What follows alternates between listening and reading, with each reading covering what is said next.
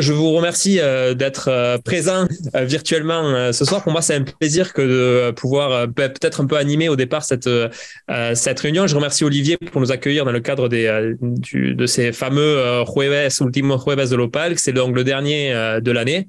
Alors, euh, il, bah, il s'agit effectivement de présenter cette, euh, euh, ce numéro spécial de la revue Cahier d'histoire immédiate qui porte donc sur l'Argentine après la crise, 20 ans ou maintenant 21 ans après la crise, que j'ai eu le, le, plaisir de coordonner avec avec donc Dario Rodriguez. Alors, pour revenir un peu sur le sur le départ, elle est de, ce, de ce euh, l'idée initiale, c'était euh, euh, essayer de, voir avec qu'est-ce que remettre un peu ce, cet événement de 2001, la crise de 2001, dans son épaisseur historique, comme je disais euh, mardi soir. C'est une, expression que j'emprunte à, Patrick Boucheron, mais l'idée c'était ça, c'était d'essayer de voir euh, le, ce fameux décembre 2001 argentin comme véritablement ce qu'il est. Pour moi, c'est pas un épiphénomène, hein, c'est vraiment un, tremblement de terre euh, euh politique, institutionnel, économique, euh, dont je pense dans le, le, la seconde moitié du XXe siècle latino-américain ou du, au, tout du moins du,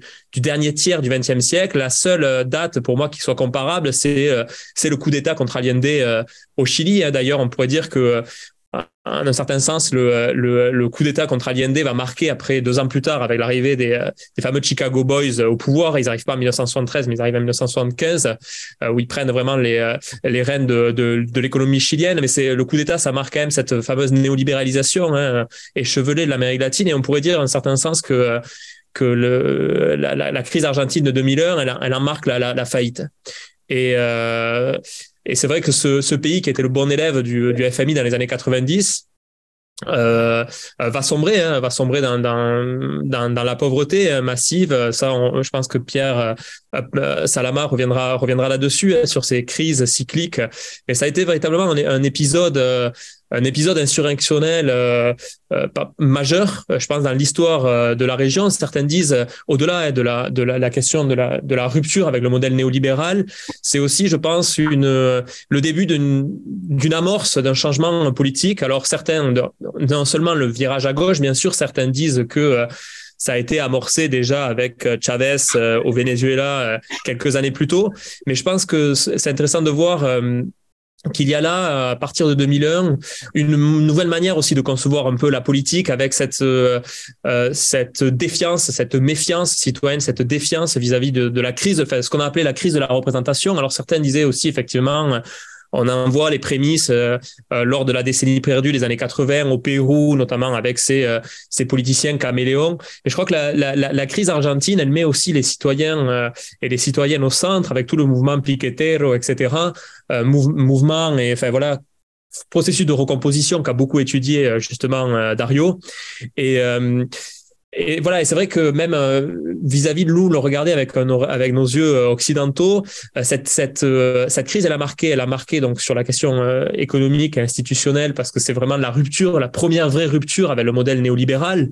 Euh, certains disent, voilà, il y a une première amorce avec les années, la, la, crise, la crise asiatique des années 97-98 euh, fin des années 90. Mais là, c'est vraiment, euh, c'est vraiment voilà l'explosion d'un modèle et on verra ça ou l'implosion.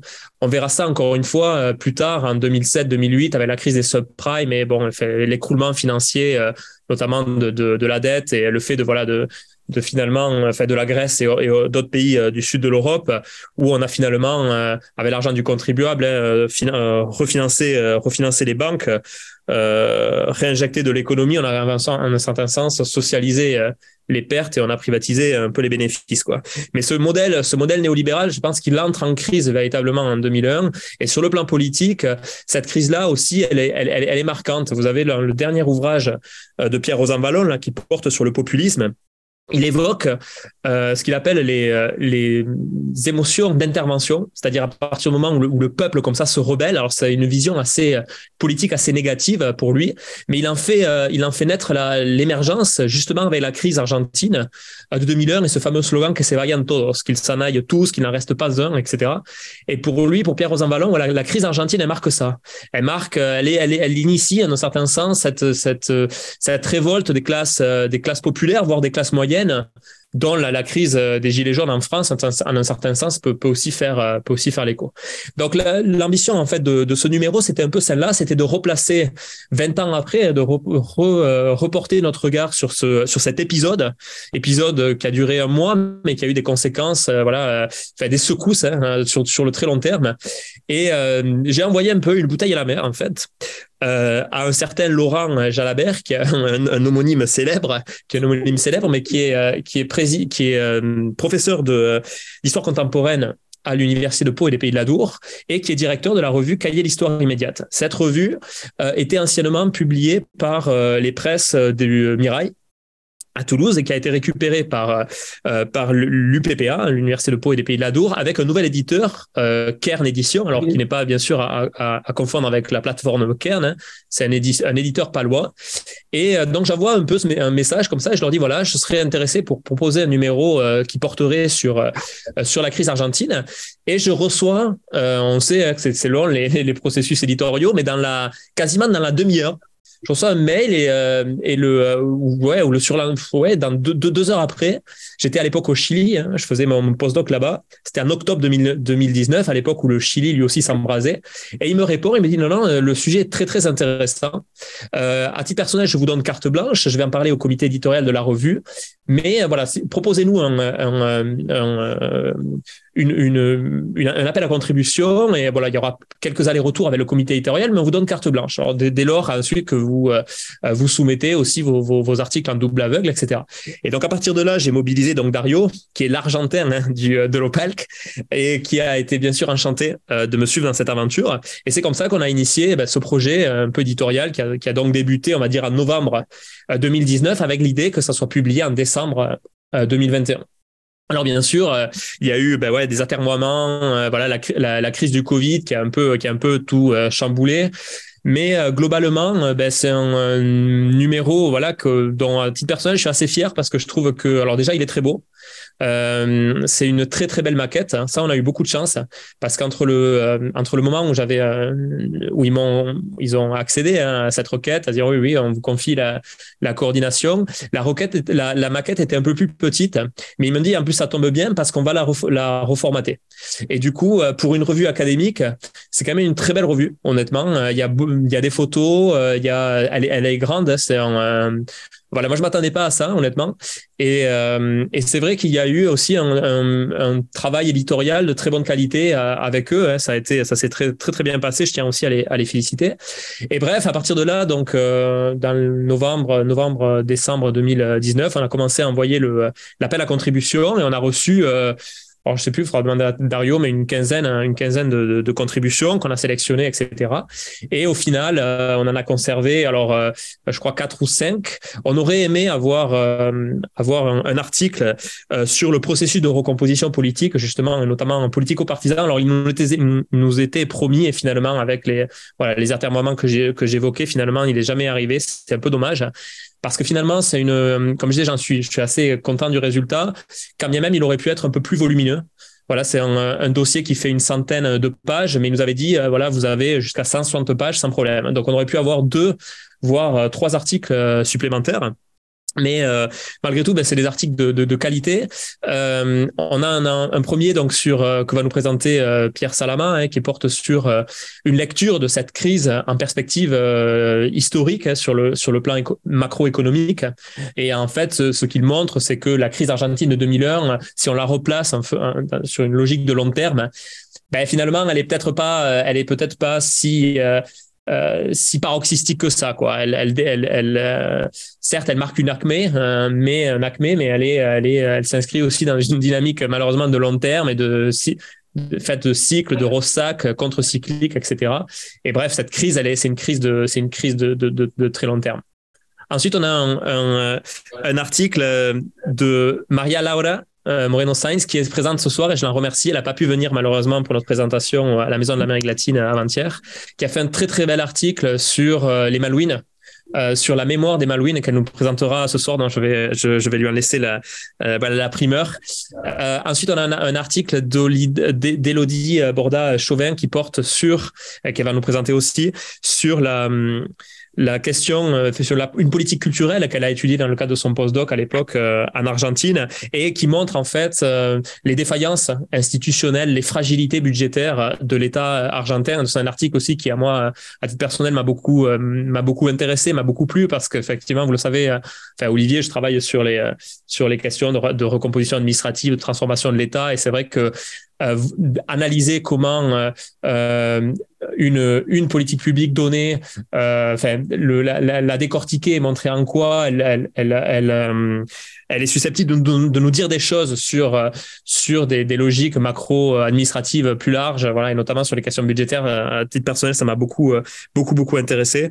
Et, et enfin, il y a un, un article alors de Gaston Soroujon qui est pas là ce soir, qui portait, assez intéressant, qui portait sur une une euh, comparaison en fait des, euh, des deux euh, des deux mémoires de des, des bicentenaires.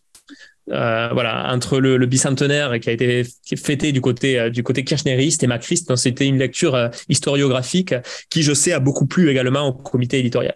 Donc au final, c'est voilà, on a quatre, quatre, quatre, cinq articles pour notre, introduction. Je vais laisser la parole à Dario. Je sais pas s'il est arrivé pour en dire quelques mots, quelques mots de plus, mais globalement, voilà, c'est un c'est un travail éditorial de longue haleine auquel ont participé, je dirais, en tout une quarantaine de personnes, hein, entre les bien sûr les les premières propositions qui nous ont été faites, qui n'ont pas été nécessairement retenues, euh, les contributeurs, euh, les auteurs, les, membres, les, euh, les évaluateurs, les évaluateurs qu'on a remerciés d'ailleurs nommément parce que c'est vrai que pour ceux qui l'ont voulu et qui ont accepté de l'être, c'est souvent parfois ingrat d'être d'être évaluateur anonyme et donc on, a, on, a, on leur a demandé s'ils étaient s'ils acceptaient de ben voilà, qu'on les remercie et ce qu'on a fait. Donc, il y a à peu près une douzaine ou une 13, 13 14 évaluateurs euh, qu'on remercie en fin d'introduction. Et enfin, bien sûr, l'ensemble du comité éditorial de la revue et aussi, bien sûr, le côté des éditeurs de Kern, etc.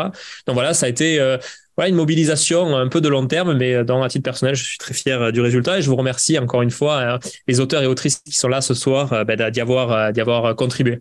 Voilà. Donc, je te laisse la, la parole. Je ne sais pas s'il est là, euh, Dario, et sinon, euh, s'il n'est pas encore arrivé. Oui, je, euh, je, suis là. désolé. Okay, est-ce que, désolé. Je prie, Dario, est-ce que tu veux rajouter quelque chose à ma petite introduction? Sinon, on laissera parler.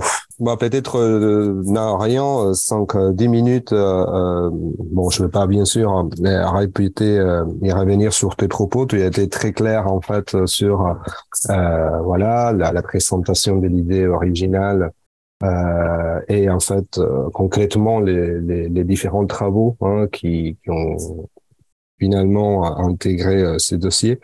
Un, un, point qui, qui m'intéressait soulever en fait à, à, la lumière notamment de la crise de 2001 et, et pour penser euh, un peu plus la, la conjoncture euh, actuelle.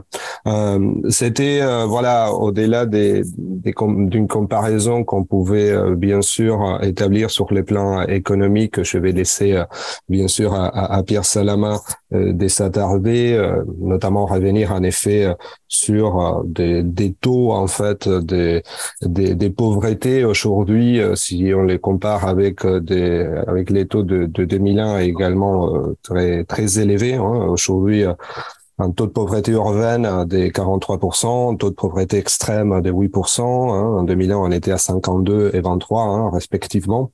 Euh, tout cela, ça rajoute euh, concrètement aussi une situation euh, Ok, là-dessus, on peut on peut établir une différence. Hein. La crise de 2001, elle était dans un contexte de, de récession, un contexte donc des déflations. Hein. Aujourd'hui, on est dans un contexte d'une très timide croissance et notamment un processus euh, inflationniste euh, très important, hein, plus de 80% euh, d'inflation euh, annuelle hein, en Argentine. Et si on compare maintenant une, une dimension plus euh, sociale, on peut voir que clairement les contextes de 2001 avaient été marqués par une mobilisation citoyenne qui a mené en fait à la chute du gouvernement.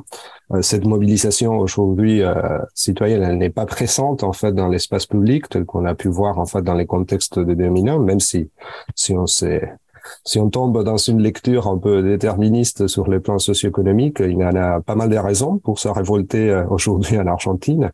Mais par contre, en effet, euh, euh, les révoltes, ils ne sont pas là. Hmm. Euh, et après, finalement, si on revient sur une dimension euh, politique, euh, qui voilà, c'est la dimension qui m'intéresse le plus. Euh, donc, le contexte de 2001, il était clairement marqué en fait par une situation de des méfiances citoyennes dans les cadres justement de cette crise de la représentation, qui a été notamment illustrée par les résultats des élections législatives en 2001 et les processus de mobilisation sociale postérieure, marqués par cette consigne qu'ils s'en aillent tous. Euh, si on tient compte en fait de la conjoncture euh, actuelle sur ce plan-là, en effet, il y a eu une récomposition de, du scénario politique, euh, on peut dire depuis 2017 sur la base de cette logique, on peut dire, dichotomique autour de deux pôles, le pôle kirchneriste, le pôle anti-kirchneriste, qui contraste, on peut dire, avec la situation des fragmentations politiques, politiques partisanes qui caractérisaient notamment les contextes de la crise de 2001. Et euh, donc cette euh, nouvelle réconfiguration autour de ce de, de grands acteurs, de grandes coalitions euh, du système politique argentin a été clairement illustrée en fait dans les élections présidentielles de 2019. Hein, plus de 80 des votes ont été en effet plus de 80% des électeurs ont voté soit pour le macrisme, soit pour le kirchnerisme. Mais même dans les élections législatives, hein, 70% des électeurs ont également voté pour le kirchnerisme ou pour le macrisme. Mais en effet, euh, depuis les élections législatives, et là en pensant un peu plus vers l'horizon de 2023, hein, euh, date également euh, très importante pour la démocratie argentine, car on va avoir 40 ans hein, des continuités institutionnelles, des continuités euh, démocratiques euh, en Argentine. Donc, malgré cette situation d'instabilité politique et économique, pardon, on constate en effet une, une instabilité euh, politique assez remarquable liée justement à la consolidation du vote. On peut dire qu'en principe, la résolution pacifique de, des conflits, hein, en marquant notamment une rupture avec une tradition qui a euh, on peut dire d'une certaine manière, constitutive de la vie politique argentine entre les années 30 et les années justement 80. Mais euh, cette situation, euh, on peut dire qu'on peut, qu'on doit célébrer, hein, liée notamment, chanciste, à, à, cette continuité institutionnelle de la démocratie argentine. On doit clairement la relativiser, déjà si on tient compte des effets, en effet, de cette configuration dichotomique sur les structurations notamment, on peut dire, sur l'impossibilité de construire en fait un projet des pays, un modèle de développement euh, sur la base, en effet, des accords, d'un consensus, d'un débat entre les différents acteurs de la vie politique. Mais également, on peut dire euh, euh, un autre point qui me paraît aussi très important, un état donc aujourd'hui de l'opinion publique où on voit en effet des indicateurs assez préoccupants en termes justement des désaffections politiques et partisanes et, et, du soutien à la démocratie. Hein. Si on compare les données, par exemple, le Latino-baromètre entre 2001 et 2020, il y a un, moins de 10% en fait de soutien à la démocratie euh, en Argentine. C'est une tendance un peu régionale. Euh, donc, je, on peut constater en fait une situation de crise de la représentation, mais dans un, un état euh, latent. Hein, euh, il n'a pas en fait une expression publique hein, de cette crise, mais on peut dire oui, euh, d'une certaine manière, euh, électorale et partisane, si on tient en compte en fait la montée en puissance de l'extrême droite, notamment autour de la figure de Javier Milei, qui à mon avis justement incarne cette rejet euh, des, acteurs classiques de la vie politique partisane, euh, un rejet fondé aujourd'hui sur un discours clairement de la non-tolérance, de la haine, euh, avec des positions très conservatrices et avec la défense justement d'un individualisme radical qui met en risque en fait la possibilité de penser la tout simplement la vie commune. Euh, voilà donc une situation paradoxale à l'heure de, de penser, de réfléchir autour de, de, de cette démocratie euh, que chanciste. Euh, il faut qu'on célèbre ces 40 ans euh, de continuité institutionnelle, mais qu'en même temps, on fasse attention aux différents types de menaces hein, qui caractérisent d'une certaine manière plus particulière l'Argentine, mais je crois aussi qu'on peut établir des parallèles euh, au niveau régional. Voilà, quelques mots seulement pour euh, établir quelques points de comparaison entre la situation actuelle et la situation de, de 2000. Merci. Euh, merci beaucoup, Dario. Euh, à qui je, je donne la parole Peut-être à Pierre Salama? Je vous remercie. Bon, pour ceux qui ont déjà été mardi, ce sera un peu un extrait petit temps, je me dis. Euh, J'en suis un peu désolé. Vous entendez? Euh, Est-ce que vous entendez? Parfaitement. Merci beaucoup. Le changement de, de place, ça fait sa, son œuvre. Elle entend Ouais, ouais. Bon, moi je vous vois, c'est très bien. Et bon, on m'avait demandé un peu une tâche impossible, euh, enfin la revue. Euh, m'a demandé une tâche impossible, c'est de résumer en 30 000 signes euh, l'histoire mouvementée de, de la Chine, euh, de la Chine, de l'Argentine. C'est presque plus compliqué l'Argentine que la Chine, je crois, du moins quant à cette période. Alors, d'un point de vue économique essentiellement. Bon, je suis économiste. Euh, que dire Que dire? Ben, écoutez, je vais le faire en trois parties. Une, comme les économistes semble-t-il en ce moment euh, une tendance un peu mathématicienne, je vais vous faire un peu de mathématiques, euh, parce que les mathématiques c'est le social. C'est le social, évidemment. Et puis, une seconde partie, je vais parler de ce qui caractérise fondamentalement l'Argentine sur cette période de 40 ans, à peu près. Euh, c'est une stagnation économique euh, extrêmement forte, la plus forte de tous les pays latino-américains sur 40 ans, mais avec des particularités. Et la troisième euh, partie, euh, c'est le piège dans lequel se retrouve aujourd'hui euh, Fernandez. Euh,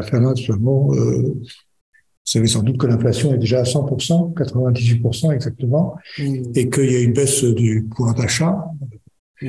ce qui signifie en termes clairs qu'effectivement, il est extrêmement difficile de mener une politique sociale euh, et d'avoir des taux d'inflation qui non seulement sont élevés, mais n'arrêtent de croître. Mmh. Donc, euh, euh, que faire à partir de ce moment-là, évidemment? Alors, la première chose des mathématiques, si je puis dire, euh, mais c'est très important. C'est très important euh, de savoir ce que signifient les données. Parce que sinon, on, croit que l'argent est magique, qu'on peut tirer n'importe quoi. Euh, je vais donner seulement une donnée euh, très simple, ce qu'on appelle les intérêts composés. Si vous avez un taux de croissance de 8% par an du PIB par tête, c'est-à-dire l'ensemble des richesses qui sont produites, c'est le cas de plusieurs pays asiatiques. Hein. Vous doublez votre PIB en 9 ans. En combien? En 9 ans. 9 ans 9 ans. Donc, vous imaginez, sur 30 ans, comment ça fait, etc. C'est quelque chose d'assez assez fantastique. Ce qui veut dire en termes clairs que quelqu'un qui est mis en prison euh, pour une dizaine d'années sort de sa prison, il ne reconnaît pas son pays. C'est ça que ça veut dire très concrètement. Et surtout, ça veut dire une chose, moi m'intéresse davantage, ça veut dire que euh, un enfant de pauvre, euh, la pauvreté telle qu'elle est mesurée en Amérique latine, hein, c'est-à-dire un panier de biens, euh, quelques services, pas comme en France, de manière relative, eh bien, un fils de pauvre a une probabilité, effectivement, de trouver un emploi, d'avoir une ascension sociale et de ne pas être pauvre. Surtout si, effectivement, cette croissance dure pendant euh, des dizaines d'années. Et effectivement, euh, la Chine a, par exemple, dans ce cas-là, ou la Corée du Sud, ou d'autres pays euh, asiatiques ont brisé, annulé, cassé au moins la pauvreté extrême, et la pauvreté a énormément diminué dans certaines campagnes reculées. Bon, ce qui veut dire que euh, ça aide, si je puis dire, d'avoir une politique compris de redistribution, quelle que soit la politique. Si vous avez par contre un taux de croissance de 2% par an, euh, c'est le cas plus ou moins des pays européens, et puis par tête, euh, pour doubler le PIB, il faut 35 ans. Si vous avez 1% par an, il vous faut 70 ans. Ce qui veut dire en termes clairs qu'il est quasiment impossible d'avoir une mobilité sociale. C'est figé c'est quasiment figé. Il y a bien sûr des politiques de redistribution qui peuvent permettre d'atténuer les inégalités ou des choses de genre, mais euh, une, euh, si vous êtes né pauvre, la probabilité que vous restiez pauvre euh, est extrêmement élevée quand vous avez des taux de croissance très faibles sur longue période. Sur longue période, or le taux de croissance euh, de l'Argentine est le plus bas euh, d'Amérique latine de 1980 à 2016, donc sur 36 ans, euh, le taux de croissance du PIB par tête, par tête, hein, Julien, c'est euh, malheureusement 0,64%. C'est-à-dire moins de 1%. Mhm. C'est-à-dire que l'Argentine d'hier, celle effectivement euh, de sa grande ascension, ce que représentait l'Argentine comme la Suisse, disait-on, de l'Amérique latine dans les années 30, etc., c'est quelque chose de complètement révolu et ce qui apparaît, c'est plus nettement pour quiconque va euh, à Buenos Aires, par exemple, il voit la désertification industrielle immédiatement dès, dès lors qu'il sort de, euh, de Buenos Aires 1 dans les banlieues, euh, il voit des favelles, il voit toutes ces choses-là, des villas misères, enfin, bref, il voit des situations qui sont quand même euh, du euh, très souvent du, tragique. Ça, je crois que c'est euh, quelque chose qu'il faut bien avoir en tête, c'est que euh, quand on veut discuter de mobilité sociale, il s'agit pas seulement de faire du Lula. En termes cadres. Vous avez vu combien que Lula, d'ailleurs, c'était fragile. Il a baissé beaucoup la pauvreté, mais pouf, elle s'est envolée avec les mers, elle s'est envolée avec Bolsonaro, etc. Euh, on ne peut pas la faire que, on doit la faire avec, mais on ne peut pas la faire qu'avec euh, une redistribution des revenus on est obligé aussi de tenir compte de la création de richesse. Si vous n'avez pas de création de richesse, j'ai entendu ce matin quelque chose d'absolument inouï. Une députée, je ne dirais pas son nom parce que j'ai pas envie trop, trop, trop, euh, la, la couler, si je puis dire, euh, mais qui a eu un certain succès pendant quelques temps, qui a osé dire comme ça que euh, fallait pas créer des richesses, il fallait les distribuer pas de croissance. Et j'ai même vu quelqu'un qui avait aujourd'hui dans le journal osé dire la chose suivante, qu'il fallait instituer, instaurer instaurer, tu me bien, instaurer le plein d'emploi sans la croissance. On voit, je veux bien, on ne peut pas faire une loi disant comme ça, hop, vous êtes en plein emploi.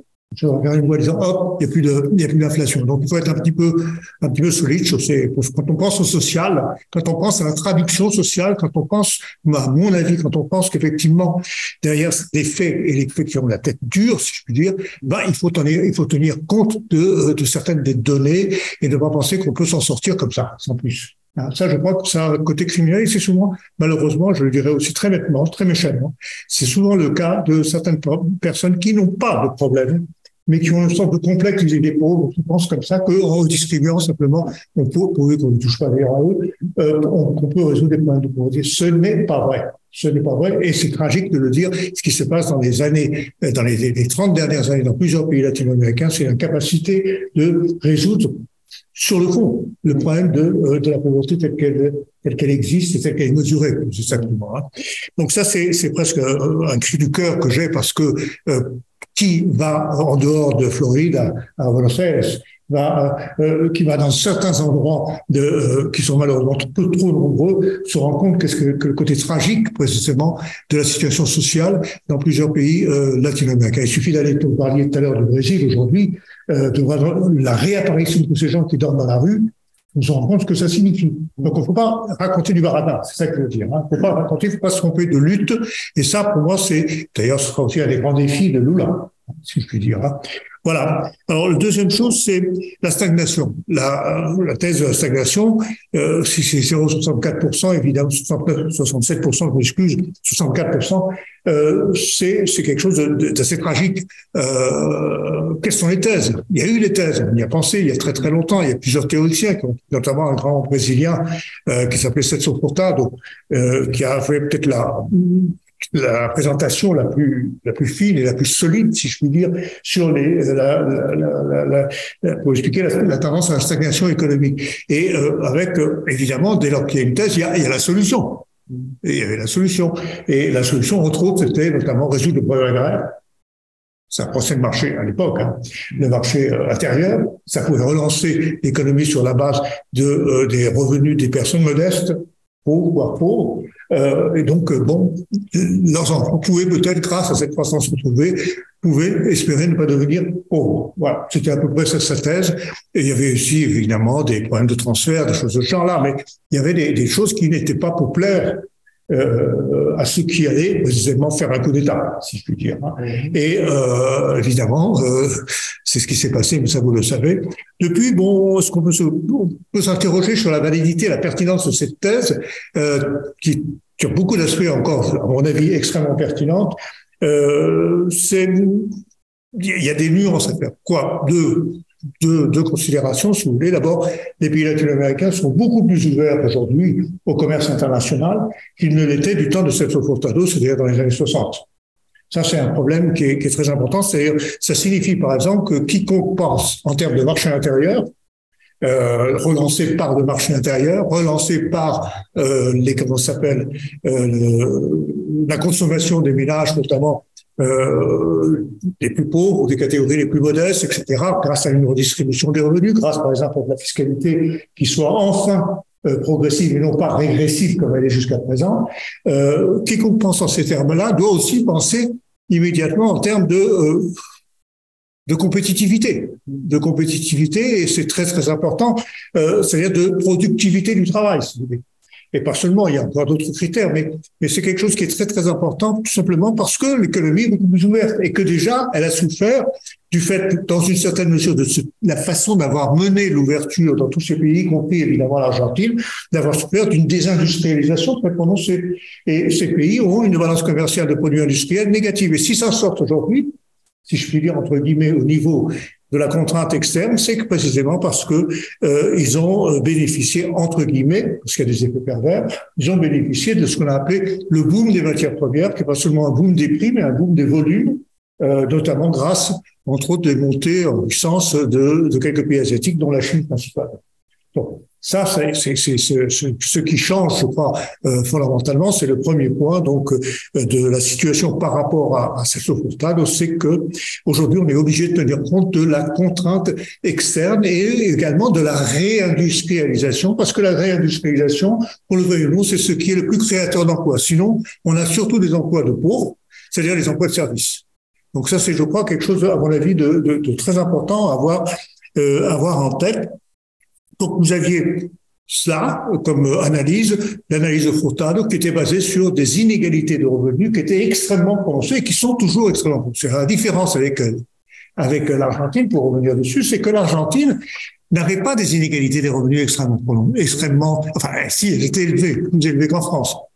Mais elles n'étaient pas extrêmement élevées. Sauf que Sauf que depuis euh, la fin des années 90, fondamentalement, ces inégalités de revenus ont énormément augmenté. Et ce que l'on a pu observer pour euh, l'Argentine, c'est qu'elle s'est, excusez du peu, elle s'est latino-américanisée du point de vue des inégalités de revenus. C'est-à-dire qu'elles sont elles sont pas équivalentes à celles que l'on observe au Brésil, qui sont très très élevées, mais elles se rapprochent, elles se rapprochent énormément du niveau d'inégalité que connaît euh, que connaît le Brésil.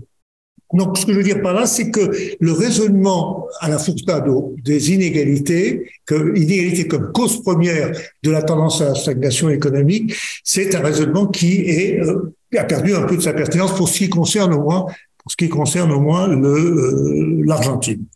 Alors, euh, qu'est-ce que l'on peut dire? Alors, d'où vient d'où vient-elle? Eh bien Ce qui est très étonnant, c'est que l'Argentine, euh, si ce n'est pas tant les inégalités qui expliquent, sauf aujourd'hui parce qu'elles sont prononcées, mais si ce n'est pas tant les inégalités qui expliquent la tendance à la stagnation, c'est tout autre chose. C'est ce qu'on appelle la volatilité de L'Argentine, quand je vous donne un chiffre de 0,64% sur 40 ans, c'est un chiffre dont il faut se méfier comme de la peste.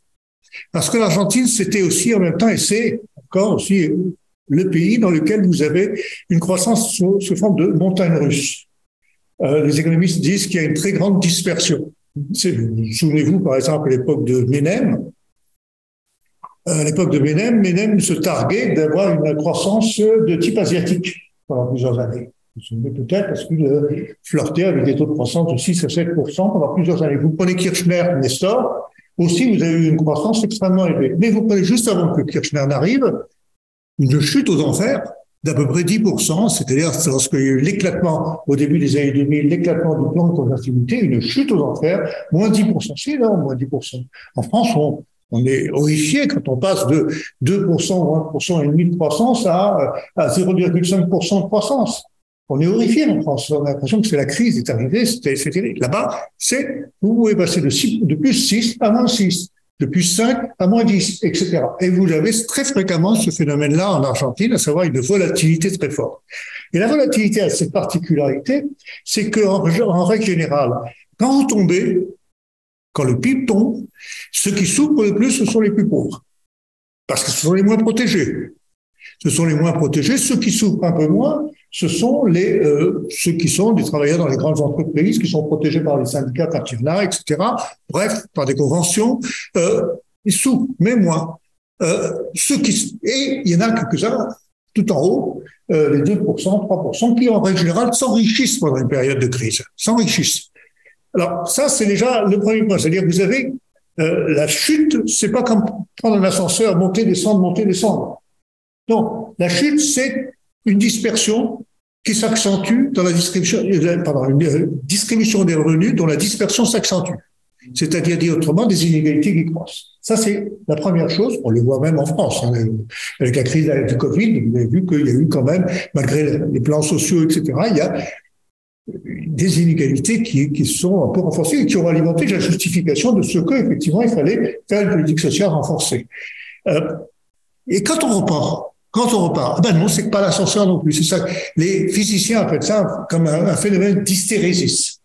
D'hystérésis, ça veut dire que quand ça repart, ça repart, mais ça repart surtout pour certains et les autres, ils tardent à repartir. Et généralement, ce sont pas aussi les plus bas. Et c'est comme ça que ces, euh, comment dire, ces, ces, ces inégalités qui, qui, qui, se modifient au cours d'un cycle vont, vont peser euh, sur, euh, sur la croissance et vont faire qu'au final, au final, avec des taux de croissance très élevés pendant quelques années et avec des chutes très prononcées pendant d'autres années, vous allez avoir une croissance pour le moins, euh, disons, molle. C'est le moins qu'on puisse, que l'on puisse dire. Donc ça, c'est très important. C'est la volatilité. Alors, il y avait un type, euh, un économiste fameux euh, en Argentine qui s'appelait euh, Diamant, qui n'est qui, qui pas n'importe qui, qui est malheureusement peu connu, mais très connu en Argentine, mais relativement peu connu dans le monde latino-américain, et qui expliquait ce, ce processus qu'on appelle vulgairement aussi également de stop and go.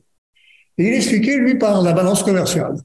À son époque, la balance commerciale, c'est l'époque de Furtado, hein, à son époque, la balance commerciale était, avait, euh, dès qu'il y avait une croissance, il y avait une demande plus forte, et donc la balance commerciale, euh, comme les produits n'étaient pas assez compétitifs, la balance commerciale devenait négative. Et donc, il y avait la probabilité d'une dévaluation. Arrivé la dévaluation, en général sauvage, la dévaluation, c'est hausse des prix et chute, euh, récession sur les chutes du PIB.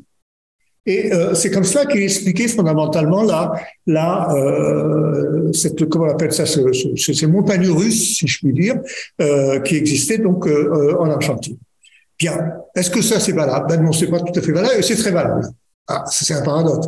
C'est pas valable parce que la balance commerciale elle se porte bien elle se porte bien pour les raisons suivantes, à savoir que l'économie argentine, comme l'économie brésilienne, comme l'économie péruvienne, etc., ou l'économie, pas colombienne, c'est un peu différent, se sont euh, reprimarisés, profondément reprimarisés. C'est-à-dire, ils ont vendu, pour ce qui concerne les Argentins, du tournesol, du blé, du maïs et surtout du soja et surtout du soja.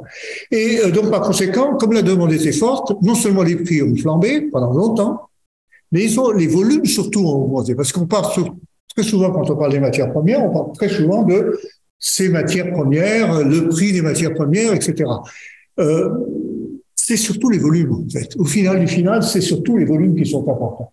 Et euh, ce qui s'est passé, c'est que la contrainte externe s'est euh, relâchée. En, en, Argentine, on appelle ça le viento di cola, c'est-à-dire le vent arrière qui vous pousse vers l'avant.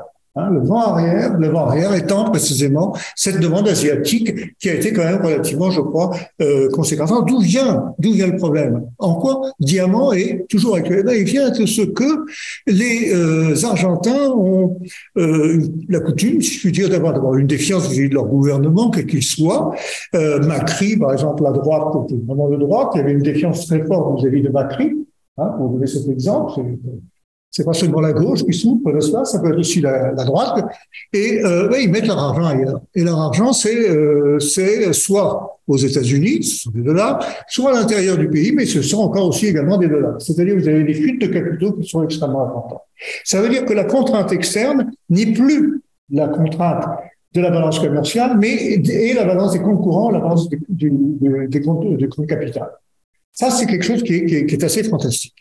Et euh, au point qu'aujourd'hui, par exemple, le, euh, gouvernement argentin, euh, il y a de cela encore 15 jours, je vous donne le chiffre d'il y a 15 jours, mais il a, je sais, évolué, a inventé six taux de change.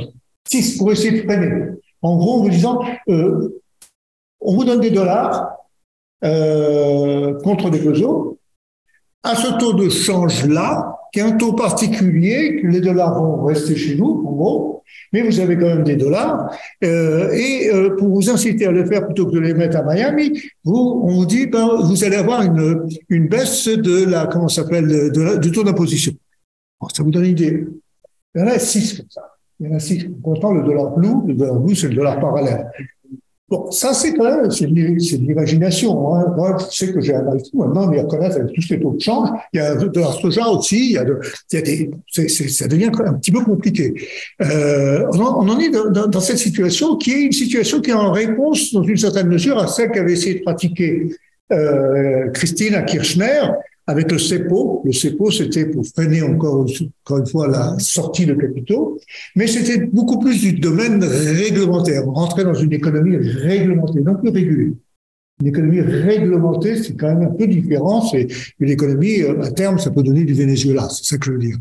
Là, c'est on est, on est encore dans une économie régulée, mais avec des contradictions, des contradictions qui sont euh, relativement importantes. Donc, fondamentalement, ce que l'on peut dire, c'est que euh, c'est ce que j'avais dit euh, euh, mardi mardi dernier. Donc, je m'excuse pour ceux qui ont assisté. J'avais sorti, j'étais au Mexique il y, a, trois semaines de cela, quelque chose comme ça. J'ai présenté, j'ai fait une de mes conférences pour pêcheurs argentine et j'aurais dit aux Mexicains, j'aurais dit, écoutez, c'est connu que le Mexique est auprès des États-Unis assez loin de Dieu. Là. Oh, oh, oh, euh, puis oui, je n'avais pas écrit, mais j'ai sorti, et je crois que c'est très vrai. Et ça en est sorti comme un dose après la télévision, ridicule, mais c'est pas grave, euh, disant, mais les Argentins, c'est pire que les Mexicains, parce que eux, ils sont beaucoup plus près des États-Unis et beaucoup plus loin de Dieu. C'est-à-dire que le paquet d'argent qu'ils mettent aux États-Unis par rapport aux, Mexicains est beaucoup plus important. Dans ce point de ils sont beaucoup plus proches des États-Unis et beaucoup plus loin de Dieu que ne le sont les, euh, les Mexicains. Et ça, c'est vraiment, c'est ça, dans une certaine mesure, c'est le grand drame de, euh, de, de l'Argentine, c'est d'avoir une économie qui est, l'économie rentière est devenue pas totalement, parce qu'il existe encore quelques fleurons comme Chipin, etc., euh, une économie qui n'est plus du tout schumpeterienne, c'est une économie qui est euh, rentière. Une économie rentière, c'est-à-dire on cherche la rente, et la rente, on l'obtient plus facilement en spéculant sur le taux de change, qu'en euh, exploitant la force de travail dans tel ou tel usine. Voilà, c'est ça, ça c'est un drame, euh, si je, le crois, du moins, de l'Argentine. Alors le piège aujourd'hui, en quelques minutes, le piège aujourd'hui, eh bien, il est très simple. Il est très simple parce que le gouvernement est confronté à une situation qui est, qui est supposée être un gouvernement, euh, disons, euh, je sais bien que c'est toujours un peu difficile de parler gauche, droite, etc. en Argentine, disons, euh, euh, est un gouvernement qui est progressiste qui se veut progressiste. C'est peut-être plus prudent de parler en ces termes-là. Et euh, j'ai écrit d'ailleurs un très long papier euh, là-dessus sur les sur quatre gouvernements l'Argentine, le Brésil, la Colombie. Je te l'ai envoyé, je sais pas si tu l'as reçu, parce que je suis pas sûr que l'adresse que j'ai toi est bonne encore. Enfin, bon. euh, L'Argentine, Brésil, Colombie, Mexique, euh, sur l'onde, l'onde, l'onde progressiste. Qu'est-ce qu'ils peuvent faire? Est-ce qu'ils peuvent faire quelque chose? Est-ce qu'il y a quelque chose à faire, etc. Un très long papier. Et donc, L'Argentine, dans ce cas, est dans une, disons, dans une impasse. Si vous le regardez bien, c'est déclaré comme voulant euh, stopper l'inflation, évidemment, n'y parvient pas, n'y parvient pas du tout, et euh, diminuer, rattraper, pardon, le pouvoir d'achat qui avait diminué du temps de Macri, mais n'y arrive pas. Là, par exemple, si vous regardez les dernières statistiques, vous observez qu'il y a une baisse du pouvoir d'achat. Et exactement dans le classique, à savoir ce sont les informels qui sont la majorité de la population dont le pouvoir d'achat baisse le plus, les formels baissent de moitié par rapport aux informels, mais ça baisse. Donc ça, c'est une situation qui est quand même euh, assez, assez surprenante pour un gouvernement qui s'est donné les objectifs et qui ne parvient pas du fait de sa incapacité à maîtriser euh, l'inflation. L'inflation euh, est une c'est un grand producteur de misère, l'inflation. Et, et l'inflation rend euh, les politiques sociales, même si on veut en faire, les rend euh, de moins en moins efficaces, de moins en moins efficaces. D'autant plus que l'Argentine doit gérer la dette héritée de Macri. Et dans cette, euh, pour la gérer, pour payer, si je, puis, dire, certains, les intérêts de la dette, elle a été conduite là, tout dernièrement, à amputer sur les sommes qui étaient destinées aux transferts sociaux qui est quand même ennuyeux. Et là, on se rend compte que l'essentiel, je peux parler comme un technicien, mais euh, ce qu'on appelle l'excédent primaire, c'est-à-dire les, conditions pour obtenir euh, le prochain versement du Fonds monétaire international, c'est que vous ayez, hors paiement de la dette, un, excédent de votre euh, budget. Ben, D'où vient cela? Eh bien, il vient d'une amputation de dépenses publiques qui sont précisément les dépenses publiques qui viennent de, de qui, viennent de, des transferts qui sont des transferts sociaux. Et non pas de manque de croissance, parce que l'Argentine a eu une croissance très élevée. Elle a, cette année, elle a 3%. L'année dernière, euh, je l'ai là, euh, le chiffre, mais il est assez considérable. L'Argentine avait une croissance en 21 de 10, de plus de 10%. Donc, vous voyez, c'est une sorte de paradoxe. Là, là pour l'instant, on n'est pas dans une économie qui est euh, en crise économique du point de vue du PIB. C'est un des pays qui s'en sort globalement avec la Colombie le mieux, si je puis dire. Hein. Alors, ça, c'est un problème parce que parallèlement, les inégalités augmentent et les pouvoirs d'achat euh, baissent. Et ça, ça veut dire que c'est la porte ouverte demain aux élections. Demain, on en a parlé tout à l'heure. Euh, il est possible que la droite euh, arrive au pouvoir. Parce que, évidemment, les gens ne sont pas satisfaits avec les Alors, quel est le dilemme? Il est très simple. Malheureusement, une dévaluation, ça crée un pic inflationniste. Ça peut créer, pendant un temps, un pic aussi de crise économique.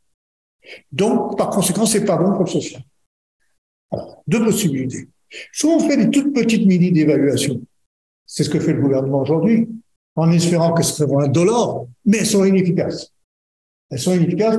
La preuve on est que on est passé de 40% à 45% d'inflation à à peu près 98%, disons 100% d'inflation cette année. C'est énorme. Mmh. Donc, soit on fait cette politique de mini dévaluation, c'est ce qu'a fait le gouvernement, il y a des mini d'évaluation là. Soit on fait ce qu'on appelle une méga d'évaluation, un peu comme euh, ça a été fait autant jadis euh, après le plan de convertibilité, euh, avec Menem aussi, c'est-à-dire à chaud. Pour, disons, pour, quand il y a eu l'éclatement de convertibilité, c'était à chaud, c'était non volontaire. La pauvreté a explosé au début des années 2000. Il y a eu une grosse dévaluation, il est passé de 1 dollar un peso à 1 dollar 4 pesos. C'était ce qu'on appelle une méga dévaluation. C'est une explosion, mais après, d'un an, il y a eu, qu'est-ce qui s'est passé? Il y a eu une reprise économique extrêmement forte. Donc le choix est soit on fait la méga dévaluation qui a un coût qui peut être extrêmement élevé dans l'immédiat, soit on fait des mini dévaluations qui ne sont pas efficaces, mais qui euh, laminent, si je puis dire, à terme, euh, la crédibilité du gouvernement et euh, parce que sont, sont incapables de résoudre les problèmes fondamentaux. Le problème est que là, on est en pleine politique. L'année prochaine, c'est quoi? C'est 2000, c'est 2023, c'est-à-dire ce sont les élections. Donc il est assez difficile de faire une méga d'évaluation là maintenant parce qu'elle risque de durer quand même au moins six mois, un an. Les effets, les effets antisociaux. Donc c'est un et c'est d'autant plus difficile qu'au sein du gouvernement, euh, on n'en a pas tellement parlé, mais il y a euh, il y a deux personnes qui s'aiment pas beaucoup mais qui cohabitent. Euh, c'est une certaine Christine Kirchner qui vient d'être condamnée pour corruption et mais qui apporte des voix à son homonyme, si je puis dire, qui lui a besoin d'elle, mais qui n'est pas d'accord avec elle. Et ça s'est traduit entre autres par la démission forcée, si je puis dire, de euh, Guzman, qui était le ministre euh, des Finances, parce qu'il faisait, aux yeux de Christina, une politique qui n'était pas assez euh, sociale, si je puis dire. Euh, disons seulement que Guzman, c'est le fils spirituel de Stiglitz, qui n'est pas connu pour être orthodoxe. Ça vous donne quand même une idée de, la nature des, débats qu'il y a en Argentine. Euh, voilà, on est, dans cette situation-là. Moi, personnellement, je suis pour l'instant, euh, malheureusement, si je puis dire, euh, assez sceptique parce que c'est une situation qui, peut conduire à soit une clarification, quelqu'un sait très bien, c'est-à-dire le, le, duo des deux Fernandez est dépassé, si je puis dire, soit c'est la droite et, une droite qui n'est pas non plus euh, extrêmement efficace d'abord, c'est Macri, on l'a vu dans, dans, le meilleur des cas, mais ça peut être aussi des oiseaux comme celui qui a, sans faire des campagnes électorales, avait obtenu un nombre assez important euh, de voix, donc je me souviens plus le nom, mais Javier Milei. Voilà, c'est ça. Et ça, c'est c'est c'est la, la porte ouverte à toute une série d'aventures. J'ai parlé un peu trop, je m'excuse. Non, Mais, merci beaucoup Pierre. Euh, alors c'est vrai que c'est une lecture euh, pessimiste. On verra comment comment ça évolue. Tu, tu avais eu la, la, même finalement lors de la présentation euh, avant-hier. Euh, justement avant-hier, on n'a pas écouté euh, Maria Laura. Euh, sur les, les, mémoires des, des, des Malouines. du coup, on va, je te propose, Elodie, qu'on lui laisse la parole.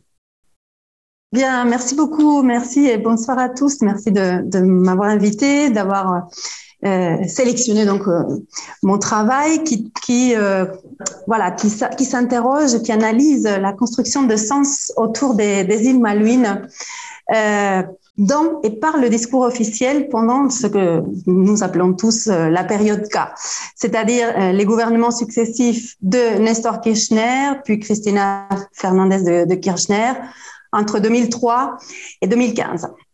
Alors, rappelons euh, que, Nestor Kirchner arrive au pouvoir en 2003 avec euh, un discours résolument inscrit dans l'univers sémantique du changement, pour reprendre les, termes de, de Morgan Donot. Euh, donc, un, discours de, rupture par rapport à l'avant 2001, un discours fortement empreint de la question de la mémoire, notamment mémoire de la dernière dictature, des crimes commis par les jantes militaires au pouvoir euh, entre 76 et, et 83. Donc, euh, au cœur de cette, euh, de cette politique mémorielle des époux Kirchner, les îles Malouines trouvent une place centrale. Parce que, au-delà de, de, du différent de souveraineté territoriale qui oppose bien sûr l'Argentine au Royaume-Uni, les Malouines, Malvinas, comme on, dit en Argentine sans, même pas d'article, Malvinas donc cristallisent des, images symboliques autour d'un récit euh, qui va être mobilisateur, très ancré dans l'imaginaire national argentin et, et largement partagé finalement. Et ce récit trouve son apogée en 2012 à l'occasion, bien sûr, des 30 ans de la guerre des Malouines sous le gouvernement de CFK, comme on a tendance à l'appeler, donc Christina Kirchner. Alors, moi, je, suis partie de, questions finalement assez simples. Euh, que nous disent les discours officiels de la période K à propos des Malouines? Et puis, en quoi le sujet Malvinas permet-il d'appuyer un discours de rupture ou alors de continuité, ou les deux, vis-à-vis -vis de la logique politique et mémorielle du, du kirchnerisme? Alors, euh, pour, pour tenter d'y répondre, j'ai adopté une, une, approche herméneutique qualitative et compréhensive qui combine analyse du discours, alors euh, entendu comme un travail sur l'usage de la langue en tant que parole collective et bien sûr ancré dans un contexte, politique, sociale, culturelle, historique, donc analyse du discours d'une part, et sociologie de l'imaginaire qui laisse sa place aux, représentations collectives, à la subjectivité des acteurs, aux images symboliques et aux mythes. Alors, cette approche permet une, dialectique d'observation des discours et des pratiques sociales, politiques et culturelles pour pouvoir comprendre donc la construction mémorielle autour de, Malvinas pendant cette période et bien sûr la situer également dans le cadre plus vaste à la fois du discours kirchneriste puis de l'imaginaire argentin contemporain. Alors, euh, tout d'abord, j'ai constitué un, corpus euh, nodal d'énoncés officiels et institutionnels, donc des allocutions politiques, diplomatiques, commémoratives, bien sûr. Il y a un très beau euh, très beau travail justement dans, le dossier là-dessus là également. Divers textes institutionnels produits pendant la période qui évoquent tous Malvinas et qui ont en commun d'être des lieux de fabrication du discours politique, si je reprends les termes de, Patrick Charodeau. Alors, euh, j'ai pu dégager trois néologismes récurrents, très récurrents, euh, omniprésents, que sont malvinero, desmalvinisation et remalvinisation. Malvinero, je ne traduirai pas, justement, je, n'aurai pas le temps de rentrer dans le détail, on pourra voir éventuellement après.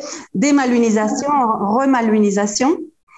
Et donc, des, des, constellations sémantiques associées à ces, à ces trois néologismes très présents dans ce, dans ce premier corpus nodal que j'ai élargi ensuite à d'autres énoncés médiatiques, visuels et observer à la lumière des pratiques politiques, juridiques, culturelles les plus emblématiques de la période.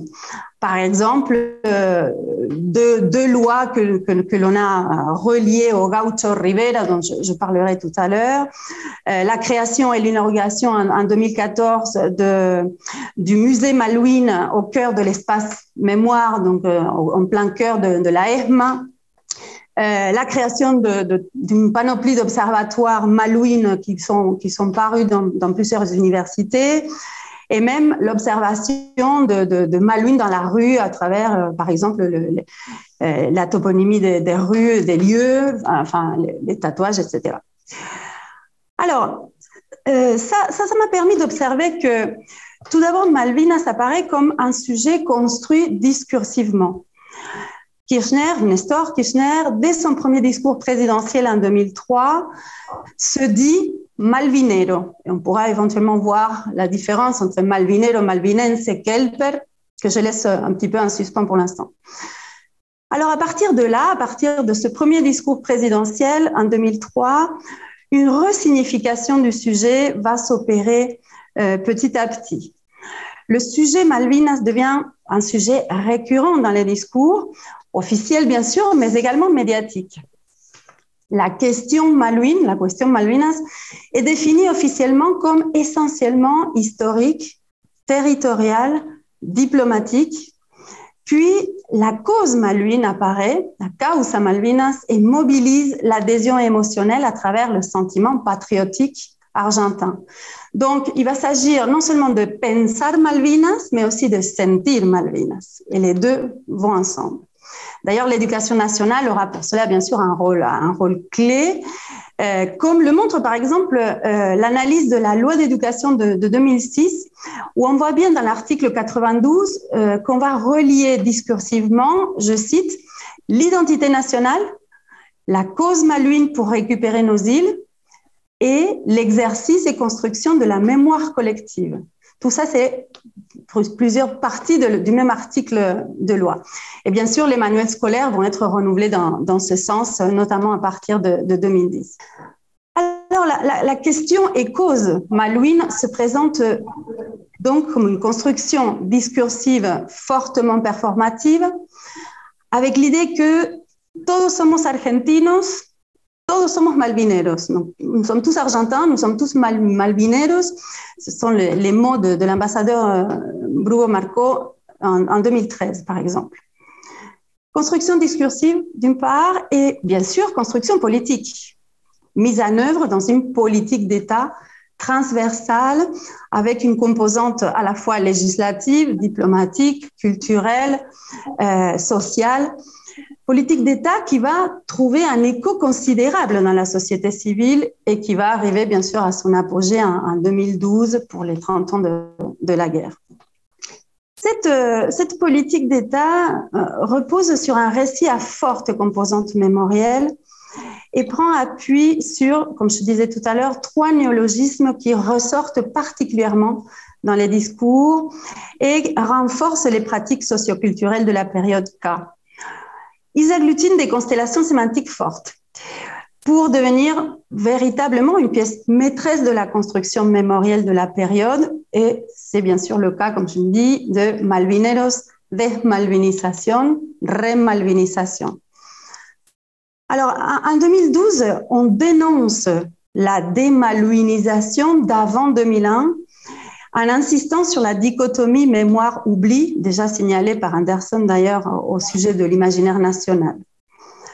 On trouve dans le champ sémantique de la démaluilisation l'oubli des anciens combattants, ces héros transformés en disparus vivants, et je, mets des guillemets, bien sûr, je, reprends les, termes qui apparaissent dans les discours, l'injustice de cet oubli, la dette sociale vis-à-vis des vétérans de guerre, et surtout euh, l'idée d'une folie, d'une guerre absurde livrée par la dictature militaire et donc transformée au retour de la démocratie en 83 en, une fois de plus, guillemets, amnésie sociale et politique vis-à-vis des Malouines. Alors, vis-à-vis, bien sûr, euh, aussi bien de la guerre que de l'histoire des îles. Et on va le voir. Donc, euh, pendant, pendant la période K, cette démalouinisation indigne et blesse. On oppose donc euh, une, volontaire euh, resignification du sujet malouine, c'est-à-dire une rupture dans la manière de penser les malouines, pensar Malvinas pour également, comme je disais, sentir Malvinas. Car, car, c'est un sentiment, hein, on va le voir euh, de manière transversale et, interdiscursive. Pardon. Donc, on observe une remaluinisation dans le, discours et les pratiques de la période. Et cette remaluinisation repose sur une reconstruction mémorielle basée sur l'imaginaire national de l'argentinidad. Effectivement, à, l'instar du, récit national argentin construit par, les élites positivistes au XIXe siècle, une généalogie malvinera mythique est bâti euh, discursivement grâce à des figures historiques bien choisies, mises en valeur et bien sûr présentées comme héroïques. Cette, cette généalogie est composée de sept ancêtres mythiques. Alors, chacun, je ne rentrerai pas dans les détails, bien sûr, je, n'aurai pas le temps, on pourra y revenir éventuellement, mais en tout cas, chacun apporte symboliquement un élément central du récit. Et ils vont exalter la liberté, l'indépendance, la solidarité, la révolte, un petit peu à l'image du Gaucho Rivero qui va se retrouver en 2015 euh, sur un billet de banque, par exemple, ou, sur une loi qui va porter son, nom, une loi de blocus euh, de bateaux britanniques. Bref, euh, ce sont des figures qui incarnent la rébellion patriotique anti-britannique, mettez de guillemets, puisque ce sont les mots euh, que j'ai pu retrouver, par exemple, à la, télévision publique, Canal Encuentro.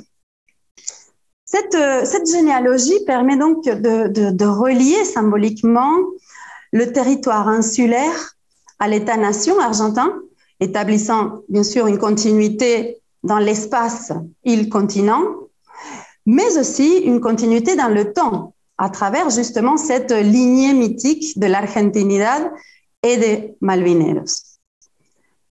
La mémoire des Malvines devient donc une, composante essentielle d'un travail de mémoire plus vaste qui, à l'époque, va être considéré comme inachevé. Donc, travail de mémoire, bien sûr, lié à, la dictature militaire, aux disparus et, et cet aspect que, que, nous connaissons. Or, il s'agit ici, ce, ce, dont je parle à l'instant, c'est quelque part d'une remaluinisation par le haut. Mais à cette remaluinisation par le haut correspond une remaluinisation par le bas, c'est-à-dire l'écho de la cause malouine dans la société civile. Alors, les anciens combattants prennent la parole. Bien sûr, ils imprègnent l'espace public de la subjectivité et de l'émotion des récits de vie. Et le sujet Malvinas, mais surtout la question malouine et la cause malouine deviennent omniprésents. Dans les universités, à l'école, dans les médias, bien sûr, mais aussi dans les réseaux sociaux, dans la littérature, les chansons, le théâtre, le cinéma, la télé, et même dans la rue à travers la toponymie, par exemple, des graffitis, des tatouages. Si on a le temps, je, vous montrerai ensuite euh, quelques images euh, si, nous avons le temps. Donc, pour terminer, parce qu'on m'a dit 12 minutes, minutes top chrono, donc euh, pour, pour terminer, Bon, dire que malvinisation, malvinisation et politique d'État se confortent réciproquement à travers un usage politique, mais aussi sociétal et culturel de la mémoire.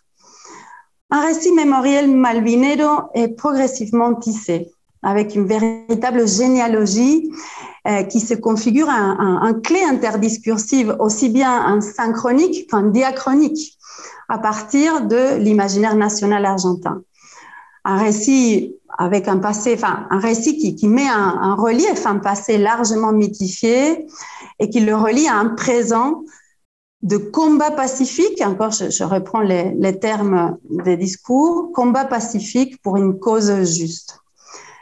Il marque également une rupture avec la démalouinisation d'avant 2001 et avec la politique euh, mémorielle d'avant l'époque K. Et enfin, la, la de cette période rassemble donc la question malouine, essentiellement territoriale et diplomatique, la cause malouine, c'est-à-dire son contenu émotionnel et militant, et la politique d'État, c'est-à-dire l'action politique transversale mise en œuvre à tous les niveaux euh, de l'ONU, en passant par ONU, OLEA, OEA, CELAC, UNASUR, euh, et tout cela va être, va, être tissé autour d'un récit euh, mythique qui repose Bien sûr, sur l'argentinidad, c'est l'aspect que, que j'évoque aujourd'hui, mais il y a aussi un autre aspect que je n'ai pas pu évoquer euh, dans l'article, qui est tout, tout l'aspect lié à la, à la, patria grande. Donc, ça, ça repose sur, bien sûr, l'imaginaire national argentin, mais ça le dépasse largement. On y reviendra peut-être si, si, nous avons le temps. En tout cas, euh, ce récit mythique qui repose sur, comme je disais, sur l'argentinidad, mais aussi sur la patria grande, permet de forger une communauté alors à la fois nationale et sud-américaine, populaire, de renforcer l'idée d'une rupture qui va être perçue comme salutaire, comme indispensable, mais également de s'inscrire dans la continuité de la logique politique et mémorielle kirchneriste et donner ainsi du sens à cette période K. Merci. Merci euh, beaucoup Maria Laura pour votre euh, intervention. Euh, j'avais, j'anticipe sur le sur le débat qui nous restera après l'intervention d'Elodie. J'avais une question à vous poser. Est-ce que finalement le la question des Malouines n'est-elle pas l'un des euh, l'une des rares euh, politiques qui unit tous euh, les Argentins finalement. Que vous soyez péroniste anti-péroniste de droite ou de gauche est-ce que voilà est-ce que vous pourriez développer voilà sur sur sur ça? Est-ce que c'est est-ce que c'est est-ce qu'il y a une, une unanimité derrière cette voilà cette mémoire voilà. Ah, mais je voulais j'ouvre juste la question et on on, vous écoutera après le dans le débat si vous permettez. Comme ça on, va Très bien. Donc je, je garde la question pour tout à l'heure c'est ça? Voilà. Je, mais j'anticipe euh, euh, Elodie, est-ce que tu es prête pour présenter ton, euh, ton papier comme tu l'as fait lors de la, séance de, mardi, mardi soir? Ouais, alors j'ai un peu modifié. moi, du coup, est-ce que je peux partager mon écran? Oui, super.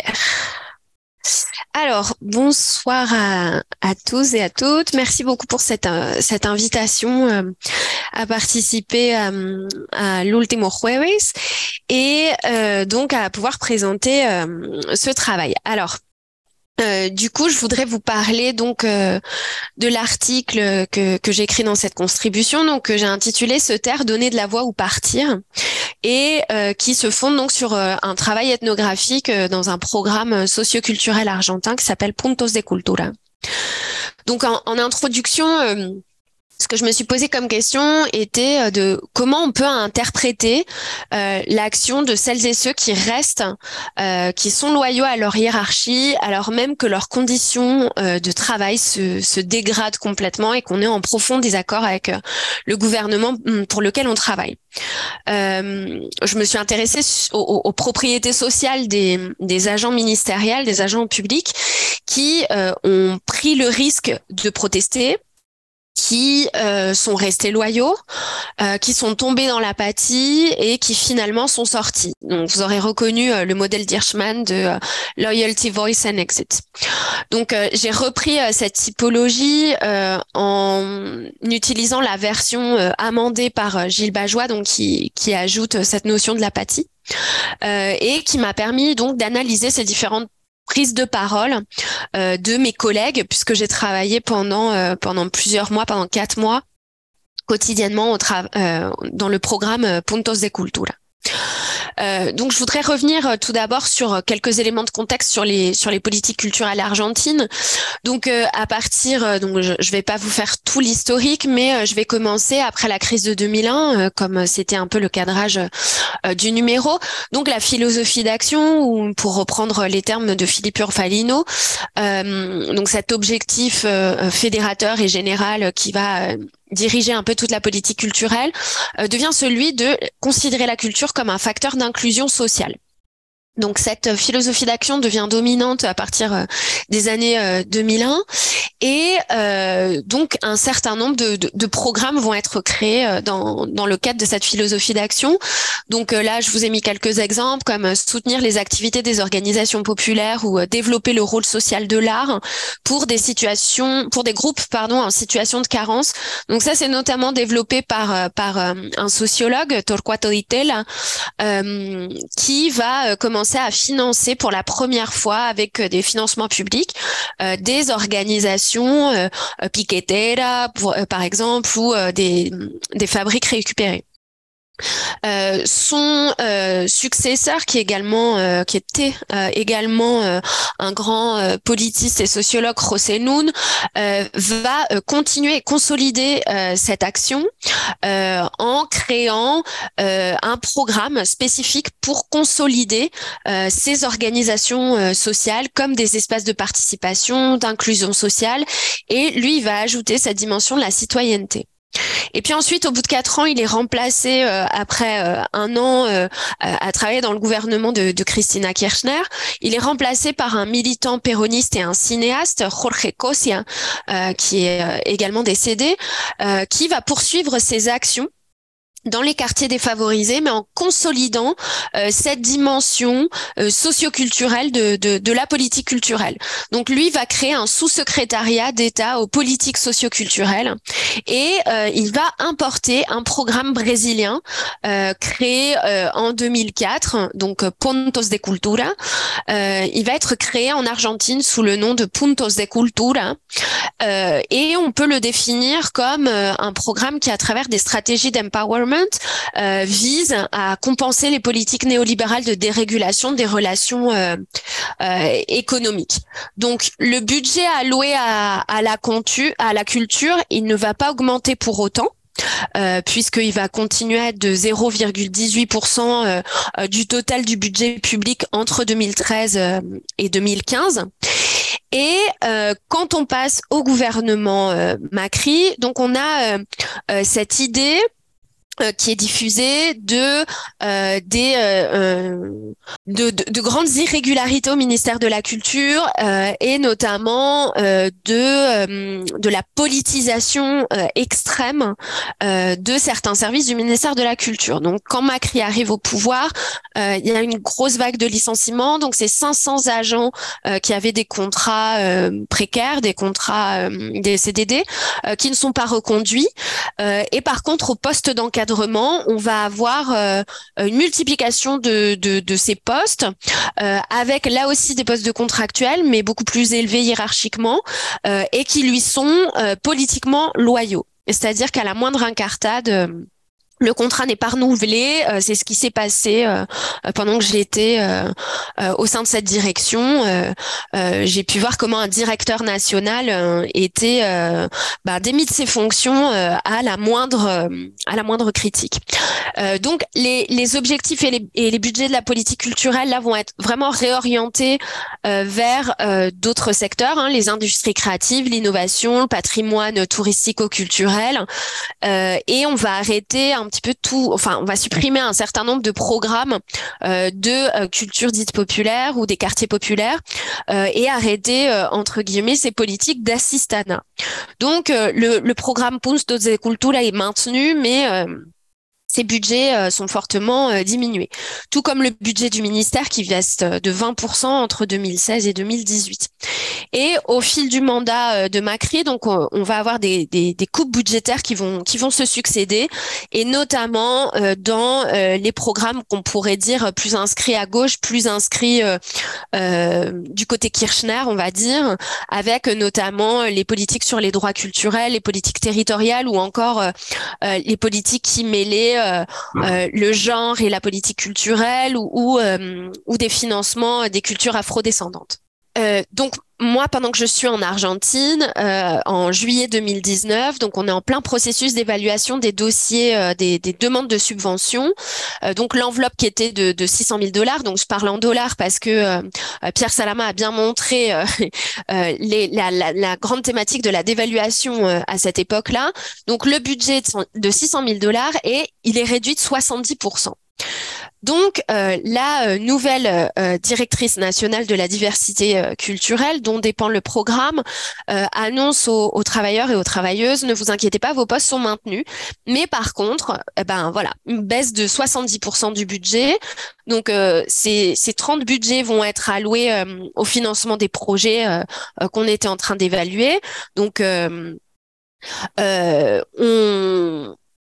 on termine ce budget-là et puis à la fin de l'année, euh, le programme continue à exister, mais il n'a plus du tout de budget. Donc, euh, mon intérêt pour ce programme était de voir bah, comment on continue à travailler quand on n'a absolument plus euh, de budget. Donc, euh, j'ai essayé de m'intéresser à euh, dans quelle mesure les membres de cette équipe, donc qui sont euh, à peu près huit personnes, ont pu contester ou montrer leur opposition, alors que sur ces sept personnes, seule une avait un statut de fonctionnaire. C'est-à-dire que tous les autres étaient en CDD, donc avec possiblement ben, un licenciement à la clé.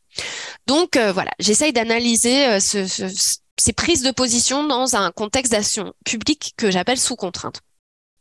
Donc, ce que j'ai pu voir, c'est que selon leur situation familiale, si on est euh, euh, célibataire sans enfant, euh, selon le niveau diplôme, si on a terminé la licenciatura, donc qui correspond à un bac plus 5 en Argentine, si on a terminé sa licenciatura ou pas, selon la catégorie dans la fonction publique, selon son lieu de résidence, plus ou moins loin du ministère, ou son degré d'investissement dans le programme, et enfin ses, ses, croyances, ses propres croyances dans les capacités à changer les choses, eh bien, les, euh, les membres de, ce programme euh, vont mobiliser différents registres d'action.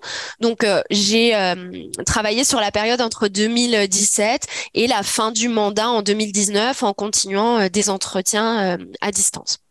Alors là, je vous ai mis une photo euh, qui est celle du bureau du directeur du programme. Euh, donc moi, je partageais euh, ce bureau également de temps en temps, sauf que ben je l'aimais pas beaucoup parce que le, radiateur là que vous voyez, ce tout petit radiateur qui chauffait à peine, ben il faisait tellement de bruit qu'on pouvait pas, on pouvait pas travailler, on pouvait pas discuter.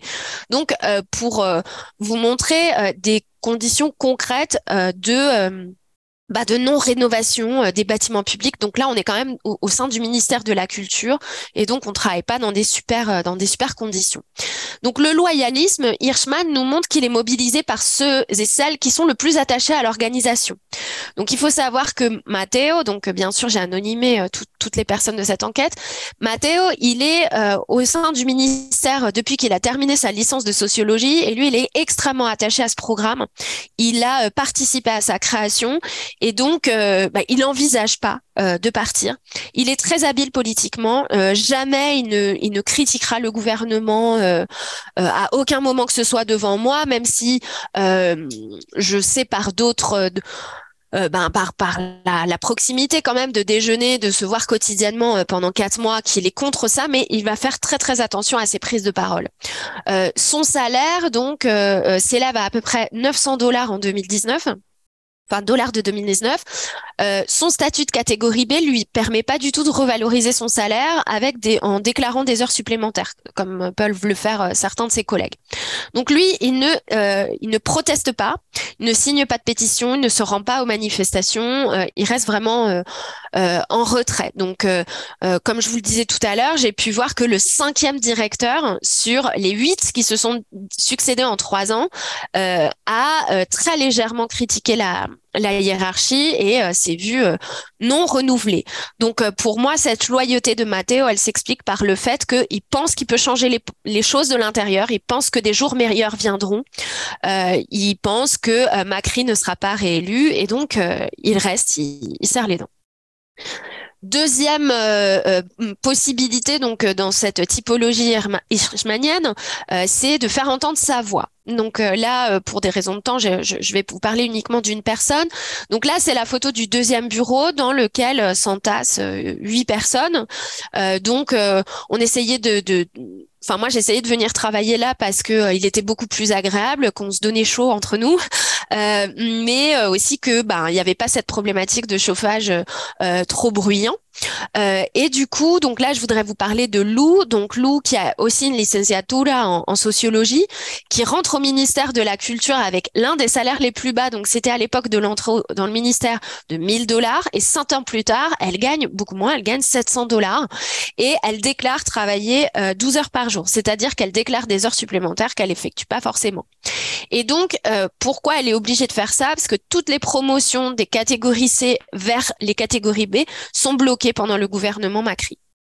Donc elle ne peut pas avoir de promotion même si euh, elle remplit euh, elle remplit toutes les conditions.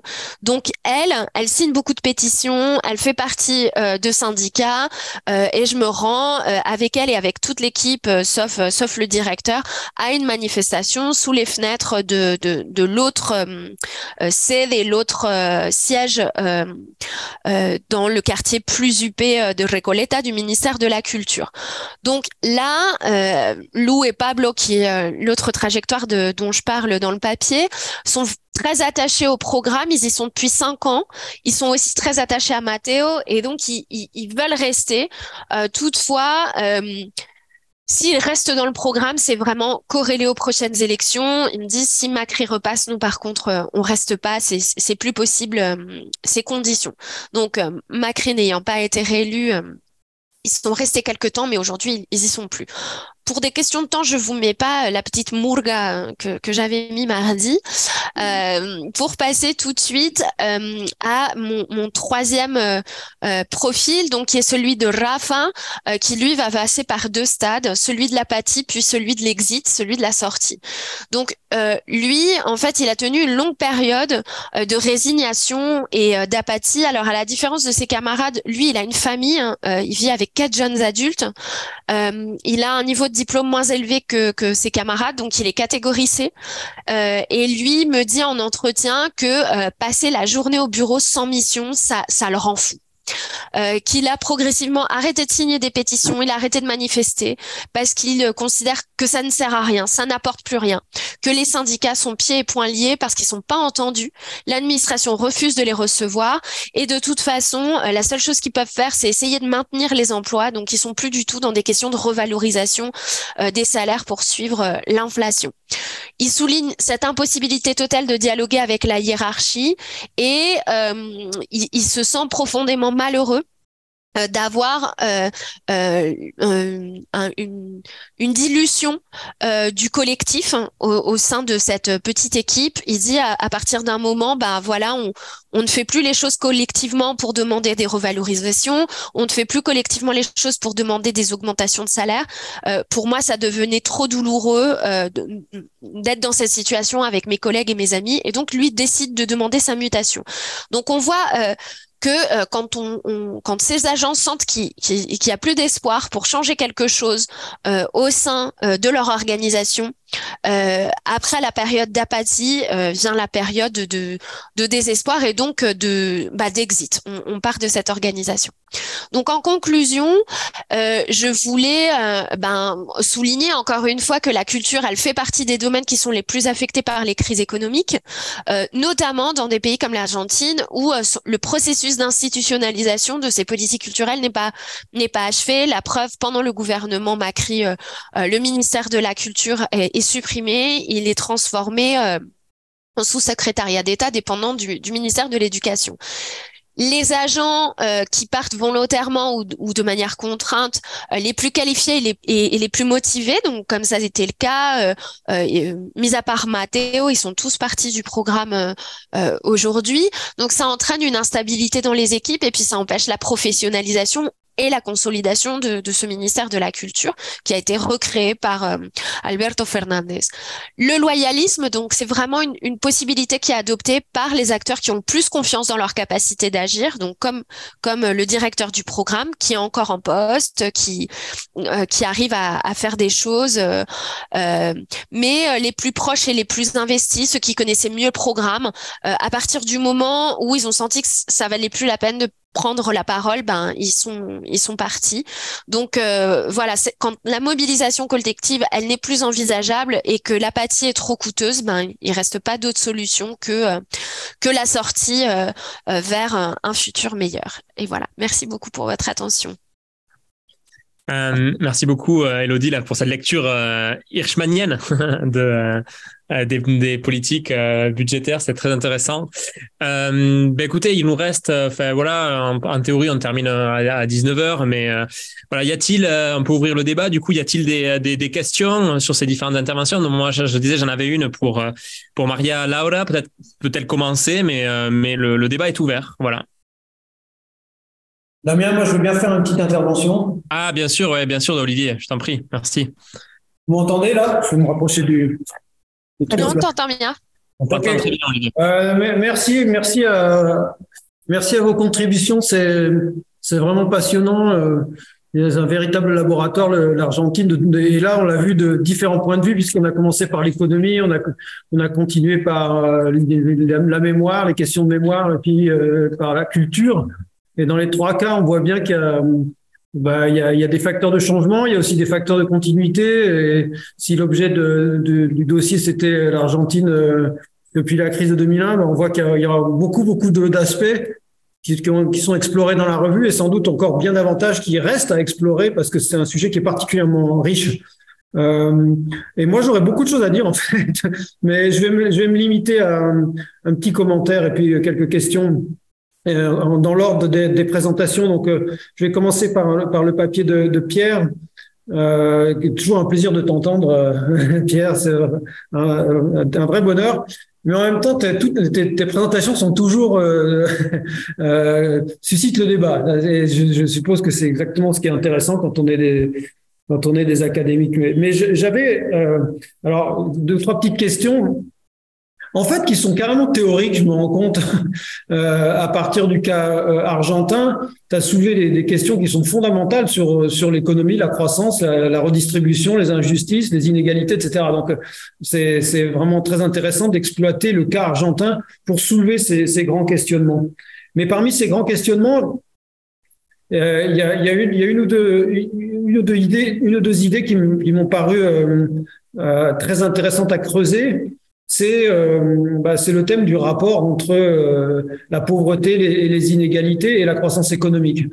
Euh, parce que tu as dit très justement que, c'est un premier point, tu as dit très justement qu'il ne peut pas y avoir de redistribution sans production de richesse et donc sans croissance, et que du coup, des partis de gauche qui qui ont un problème avec la création de richesse. Moi, j'en suis bien persuadé, et pas seulement en Argentine euh, bah, font quelque chose qui est d'un point de vue économique contre-productif, c'est-à-dire redistribuent sans créer, de richesse. C'est bien l'argument que tu as développé. Mais évidemment, moi, je m'attendais à ce que tu dises, et, donc, d'où ma question, que euh, l'inverse n'est pas vrai non plus. C'est-à-dire euh, favoriser la croissance sans redistribution ne fait pas reculer la pauvreté. Et je pense que c'est quand même une des grandes leçons euh, à tirer euh, bah, des, des, années néolibérales, des années 80, une partie des années 90, de devoir euh, des, des, gouvernements euh, néolibéraux expliquer le fameux trickle down economics euh, de, ou je sais pas comment dire en, en français. Le, le, le, ruissellement. Le ruissellement, voilà. Euh, ben, ça marche pas.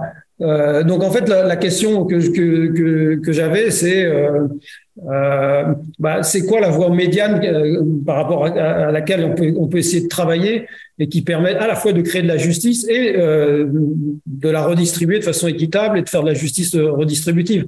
parce que en fait, si on compare les deux stratégies économiques, celle de gauche marche un tout petit peu mieux parce qu'il y a des programmes redistributifs qui sont très peu coûteux. Euh, le euh, Oportunidades au, au, Mexique, là, dont on parlait euh, tout à l'heure, euh, ça coûte moins de, de 1% euh, du PIB, quoi. C'est, peanuts. Donc, on peut redistribuer de façon pas chère, en quelque sorte. Mais, l'idéal, c'est évidemment d'accompagner la, production de, de, richesse et de croissance de dispositifs redistributifs.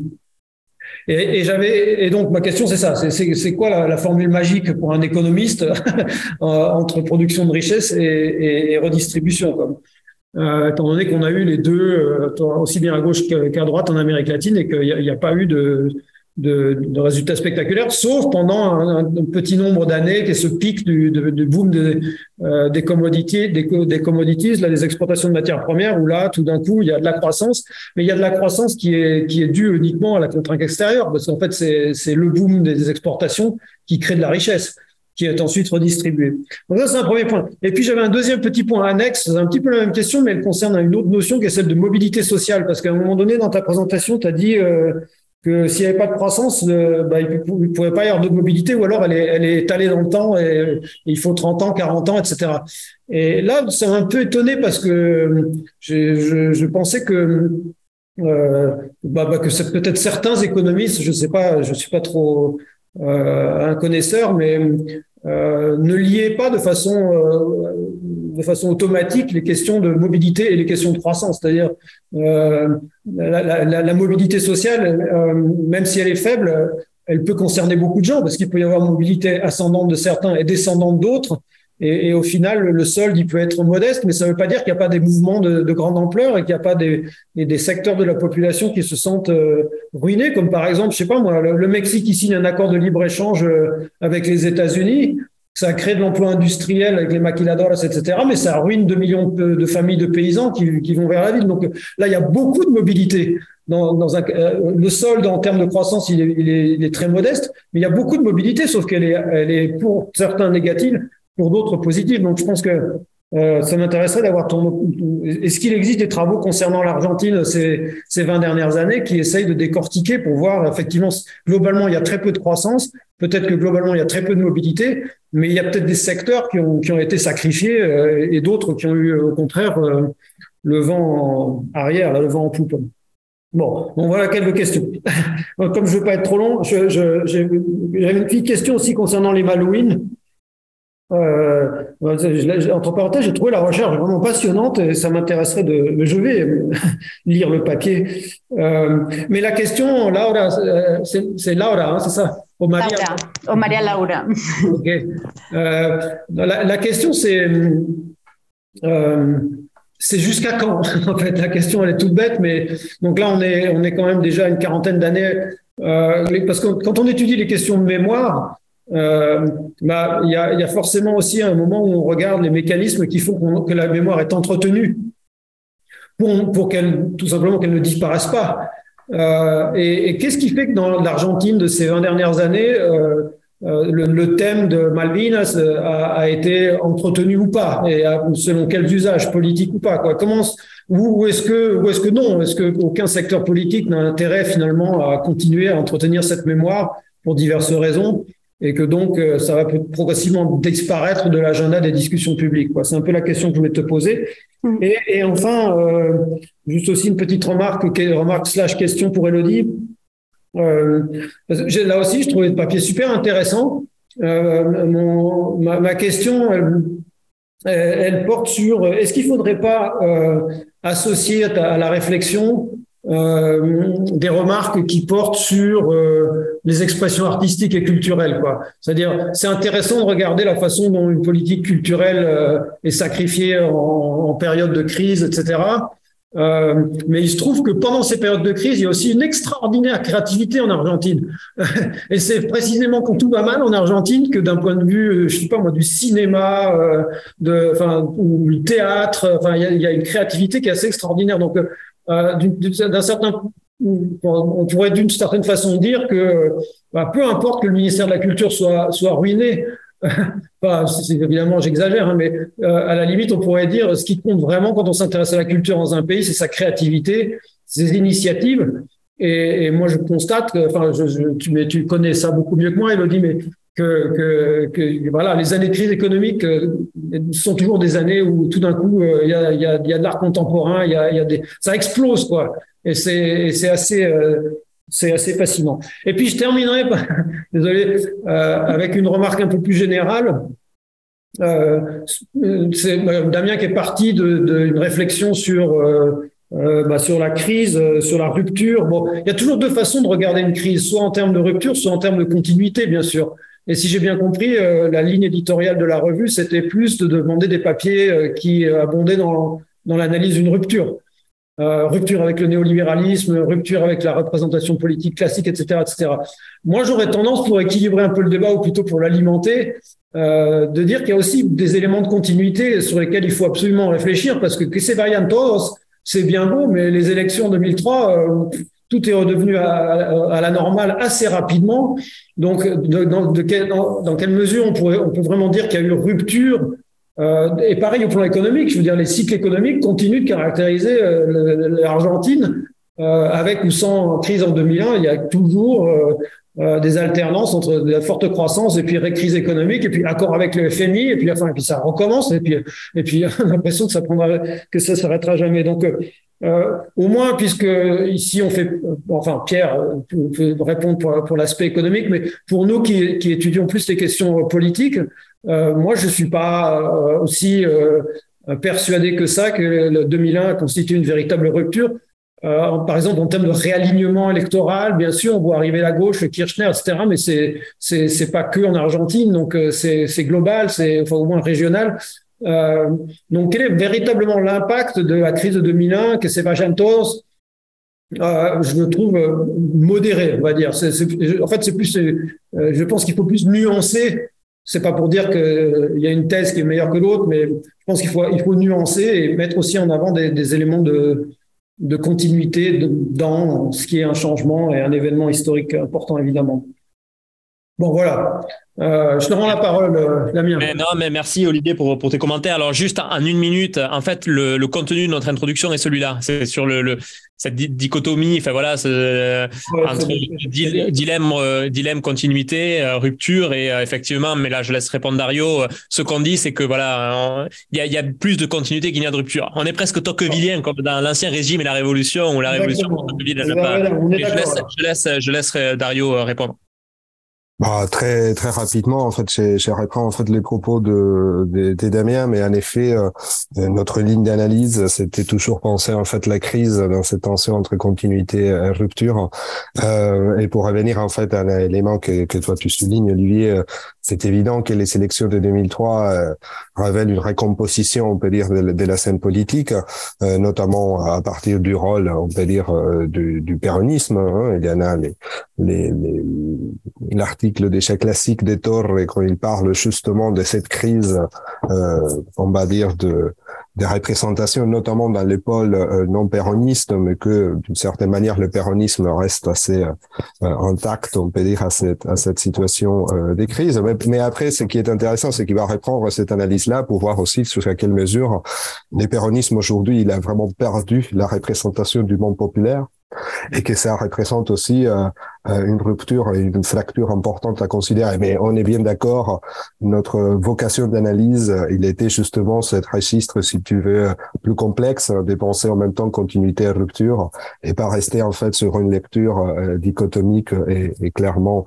simplificatrice en ses, en ses penchant vers soit la continuité ou soit vers la rupture. C'était vraiment s'installer dans les dilemmes, dans les dilemmes de penser en même temps cette tension-là.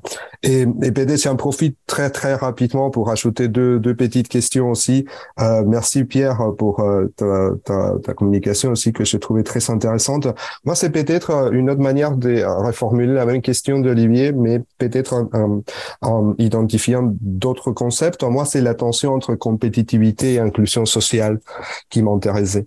Euh, justement, pourquoi l'Argentine, et on peut se généraliser en fait ce problème à d'autres pays de l'Amérique latine, tombe toujours dans ce dilemme-là de s'épancher euh, vers en fait des modèles qui vont se focaliser avec beaucoup d'échecs sur cette recherche de la compétitivité, notamment en fait un discours des droites néolibérales, et cette autre euh, euh, tendance vers l'inclusion sociale, également avec beaucoup euh, d'échecs, tenant compte que les résultats, ils ont été très importants à court terme, mais on n'a pas pu institutionnaliser euh, en effet des mesures d'inclusion sociale nous permettant justement de, de réduire des, des taux de, de, de, pauvreté.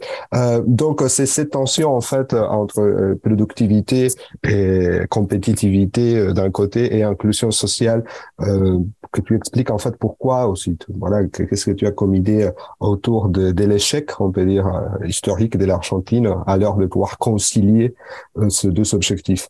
Euh, pour revenir en fait au papier de, de, Maria Laura également, ça m'a paru très très intéressant. Bon, en effet, la cause, euh, bah, la cause, la, la, la, question et la cause, en fait, cette distinction-là, elle est bien intéressante en termes méthodologiques aussi pour penser en fait la présence de Malouine euh, dans l'espace politique euh, argentin, mais notamment en fait, comme évoquait euh, Damien, en fait, cette capacité qui a euh, la, la, récupération de Malouine de fédérer en fait la communauté nationale non? Autour de Malouine comme autour du football hein?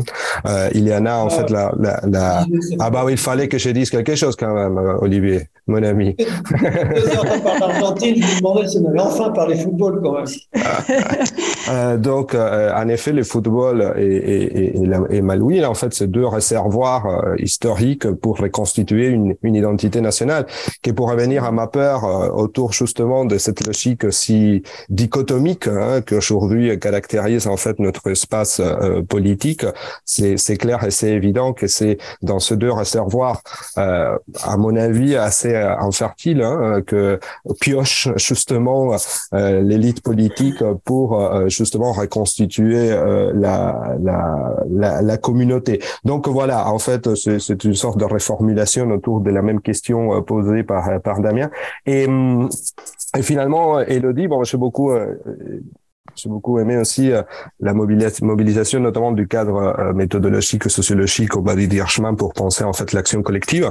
Alors, la, la, question en fait plus méthodologique que je te pose, euh, parce que voilà, on, on connaît Hirschman, et c'est-à-dire jusqu'à quelle mesure en fait euh, cette euh, sorte c'est pas exactement une typologie, mais il y en a une manière en fait d'essayer de construire, on peut dire, des sortes de des idéotypes pour penser en fait la, réaction face à, en effet à cette politique de coupure budgétaire. Euh, donc, euh, qu'est-ce que tu as pu regarder en fait dans, euh, on peut dire, une approche plus de mouvement, c'est-à-dire en, laissant du côté, si vous voulez, ces images plus figées hein, des, des lui comme euh, justement celui que stratégiquement essaye de se réaccommoder, euh, Lou euh, comme celle qui va euh, justement protester, et finalement, je me rappelle plus les noms, Rafa, si je me trompe pas, c'est lui en fait qui décidait plutôt l'indifférence. Qu'est-ce que tu as vu en termes justement d'hybridation de ces stratégies composées, des, des personnes justement causillées en fait entre une réaction et une autre pour justement nous proposer euh, un regard aussi euh, de, de cette hybridation des, des, comportements en termes des acteurs euh, politiques face à cette politique de, de coupure budgétaire. Merci beaucoup. Non, non, je, je pense qu'on on, laisse les, intervenants répondre. Alors peut-être ben, dans l'ordre, peut-être Pierre Salama. On a, il nous reste bon 10, 10 minutes ou un peu, ça peut un peu déborder, mais essayons d'avoir des, des réponses assez courtes. Euh, bon, je vous remercie pour euh, l'ensemble de ces questions. Juste d'abord, le problème de la rupture. Je pense qu'il y, a eu des ruptures. Par exemple, il y a eu, euh, à la fin des années 90 et surtout au début des années 2000, il y a eu la reprimarisation des économies. Et ça, ça a accentué les comportements entiers dans la plupart des, des pays. Euh, si tu prends le Mexique, euh, évidemment, ils ont relativement peu de matières premières, mais ils ont une autre matière première qui s'appelle l'homme. Et là, ils ont eu, par exemple, là, 56 ou 59 milliards de dollars. C'est énorme, hein. c'est plus de 5% du PIB qui viennent des remessas. Euh, ça, c'est aussi, euh, ça permet de boucler. Ça n'existait pas à ce niveau-là euh, auparavant. Donc ça, je crois que c'est important. Si on prend l'Argentine, on peut dire qu'il y a eu une rupture aussi également à la fin de Menem, avec le, plan de convertibilité, etc. Euh, c'est les inégalités de revenus qui sont devenues très très fortes l'Argentine s'est latino-américanisée. C'est, je pense, une rupture euh, par rapport à ce qu'étaient les capacités d'intégration qui existaient du faible, du faible entre guillemets, inégalités revenus en Argentine, y compris pendant la décennie perdue des années 80. Ça, je pense que c'est important d'apporter ces nuances. Bien sûr, c'est pas des, ruptures euh, structurelles, mais ce sont des ruptures, je crois, relativement importantes. Euh, en politique, euh, aujourd'hui, on a une présence du monde rose, si je puis dire, progressiste, disons. Mais si on regarde bien entre Petro et euh, AMLO, et là, j'en suis persuadé, même Fernand, il y a des différences qui sont, euh, qui sont majeures. Euh, c'est une onde progressiste, mais disons, euh, un peu comme lorsqu'on joue au piano avec toutes les gammes. Donc ça, je pense aussi, il faut analyser de plus près. C'est pas un bloc homogène. C'est ça que, et ça me semble important. Alors, pour revenir sur les questions que tu as posées très rapidement, d'abord, c'est une question de définition. La pauvreté telle qu'on la mesure en Amérique latine, c'est un panier de biens, plus quelques services. Nos morts. Ça veut dire qu'on peut supprimer la pauvreté. Elle peut être supprimée. En France, la pauvreté c'est quelque chose de relatif, s'appelle la pauvreté relative. C'est-à-dire, c'est par rapport au, c'est le 50, 60% de ce qu'on appelle le revenu médian. On ne peut pas supprimer la pauvreté. Si j'entends un homme politique dire on va supprimer la pauvreté en France, c'est un démagogue, c'est tout. On peut l'atténuer, on peut l'augmenter, c'est tout. Non mort, pas plus. Alors, ça veut dire que en Amérique latine, euh, quand il y a une croissance qui est forte dans ce cas-là, tu peux avoir aussi également une augmentation des inégalités et une diminution de la pauvreté. Exemple, euh, par exemple, le Menem au début, euh, ça a baissé la pauvreté, elle a diablement baissé.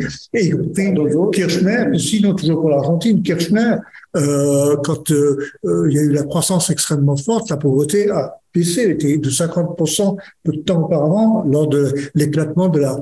Donc c'est pour ça que je, les, les, mots que j'ai utilisés, c'est aussi en fonction des définitions que l'on a euh, de, de la pauvreté. Alors, la pire preuve, c'est que la Chine a quasiment fait disparaître la pauvreté extrême parce qu'elle a eu une croissance pendant plusieurs dizaines d'années euh, très très élevée. Donc ça, c'est, je pense que c'est un élément, à mon avis, hein, euh, très très important. Ça ne veut pas dire que si maintenant on prend d'autres indicateurs comme l'indicateur qu'on utilise en Europe, euh, avec l'augmentation des inégalités, la pauvreté relative a augmenté, y compris en Chine, du fait de l'accroissement des. L'accroissement des inégalités. Donc on a une croissance qui euh, s'accompagne, forte croissance qui s'accompagne d'un accroissement des inégalités en termes de pauvreté relative, mais pas en termes de pauvreté, euh, en termes et une pauvreté relative qui s'accroît, euh, mais la pauvreté absolue, elle, elle baisse. C'est ça que c'est ça que j'essaie de dire. Je, je, je raisonne par rapport à des, choses un peu comme euh, définies, hein, et même pas le, le langage courant. C'est ça que que j'essaie de dire. Donc, de ce point de vue, je suis certain que une forte croissance pendant des années, des années, peut effectivement permettre de, mais pour moi, c'est insuffisant. Il faut, compte tenu des inégalités importantes qu'il y a en Amérique latine, c'est le problème majeur, à mon avis. Il faut, et là, j'en ai pas parlé à la fin parce que j'ai parlé seulement de l'inflation, mais effectivement, un programme présidentiel de gauche, si je puis dire, serait, par exemple, de faire une réforme fiscale. Pas seulement des augmentations de salaire, une réforme fiscale. Pourquoi? Parce que la, caractéristique principale des, des pays latino-américains, dont l'Argentine, c'est que avant euh, comment on appelle, paiement des impôts et transferts sociaux, et après paiement des, euh, des impôts et transferts sociaux, euh, il y a quasiment pas de différence. Sur une échelle de 1 à 100, il y a deux points de différence. En France, il y en a 14 voire même l'inverse. Oui, oui c'est pour ça qu'on dit si on tient pas compte, des, ça peut être régressif si on tient compte des impôts indirects en plus. Donc ça, c'est par exemple ce qui se passe à l'heure actuelle à des débats avec Petro, c'est effectivement de changer là, de faire une réforme fiscale de type structurel. Elle est extrêmement difficile à faire parce que c'est un problème politique. C'est un problème politique, et tant qu'il ne sera pas résolu, bah, ça veut dire que l'augmentation des revenus des, des, catégories modestes passera par une augmentation des euh, comment s'appelle des salaires, mais l'augmentation des salaires peut conduire à des déficits très importants et donc à terme à des dévaluations. Alors juste un point aussi, c'est pour ça que c'est important de, de, de, quand on est d'être très concret. Euh, le, en France, on a 2,2% du PIB qui est consacré à la recherche. C'est largement insuffisant, on se met de temps en temps en grève là-dessus. Hein. Bon. Euh, quand vous prenez le cas de l'Allemagne, c'est 2,7, 2,8. Si vous prenez le cas euh, de la Corée du Sud, euh, c'est 4,7 ou 4,8% du PIB. Samsung, par exemple, ça, n'existait pas avant, il y a 30 ans, des choses de ce genre, dans sa capacité de créer ce qu'elle fait dans les, les, les, puces et toutes ces choses électroniques. Donc ça, c'est important à dire parce que l'Argentine, c'est 0,6% du PIB. C'est presque le ministère de la Culture dont on parlait tout à l'heure. Alors, ça veut dire quoi? Une fois que vous avez payé les fonctionnaires, Là, vous, mis à part quelques startups, etc., et quelques firmes multinationales qui font de la recherche et quelques cas, rares cas, euh, vous n'avez pas de, donc si vous n'avez pas la, la, la, la, productivité du travail, l'écart entre la productivité du travail euh, en Argentine et aux États-Unis ne, ne cesse de croître ça veut dire que ce pays-là est condamné à euh, des déficits euh, s'il augmente des salaires, même sans augmenter les salaires, même en baissant les salaires, il est condamné à des déficits parce que il, n'a pas joué là, il ne joue, pas la carte d'une réforme fiscale qui permettrait probablement de financer euh, de la recherche. Donc le programme est très important. C'est un programme, je crois, qui est un qui joue pour demain. Si on veut sortir de manière structurelle, il faut d'abord résoudre l'inflation. Mais si on veut sortir, c'est un une réforme fiscale conséquente et deux, c'est euh, forte important sur la recherche, l'éducation, la recherche, et tout ça. Et à ce moment-là, l'éducation, c'est ce qui permet le plus de mobilité. Mais, mais tu sais bien que c'est une croissance qui est quasiment nulle. L'éducation, on n'a qu'à voir ce qui se passe en Argentine. L'éducation chute elle, baisse, euh, la qualité de l'enseignement baisse, les salaires des enseignants c'est une misère, etc., etc. Bon, bien sûr c'est mieux que à la fin de la décennie perdue. Moi je me souviens quand j'étais en Argentine à ce moment-là, c'était horrible. Bon, donc c'est ça, c'est pour dire il faut. Je m'arrête parce que c'est fini. J'ai arrêté, j'ai arrêté, j'ai arrêté, j'ai arrêté. J'excuse.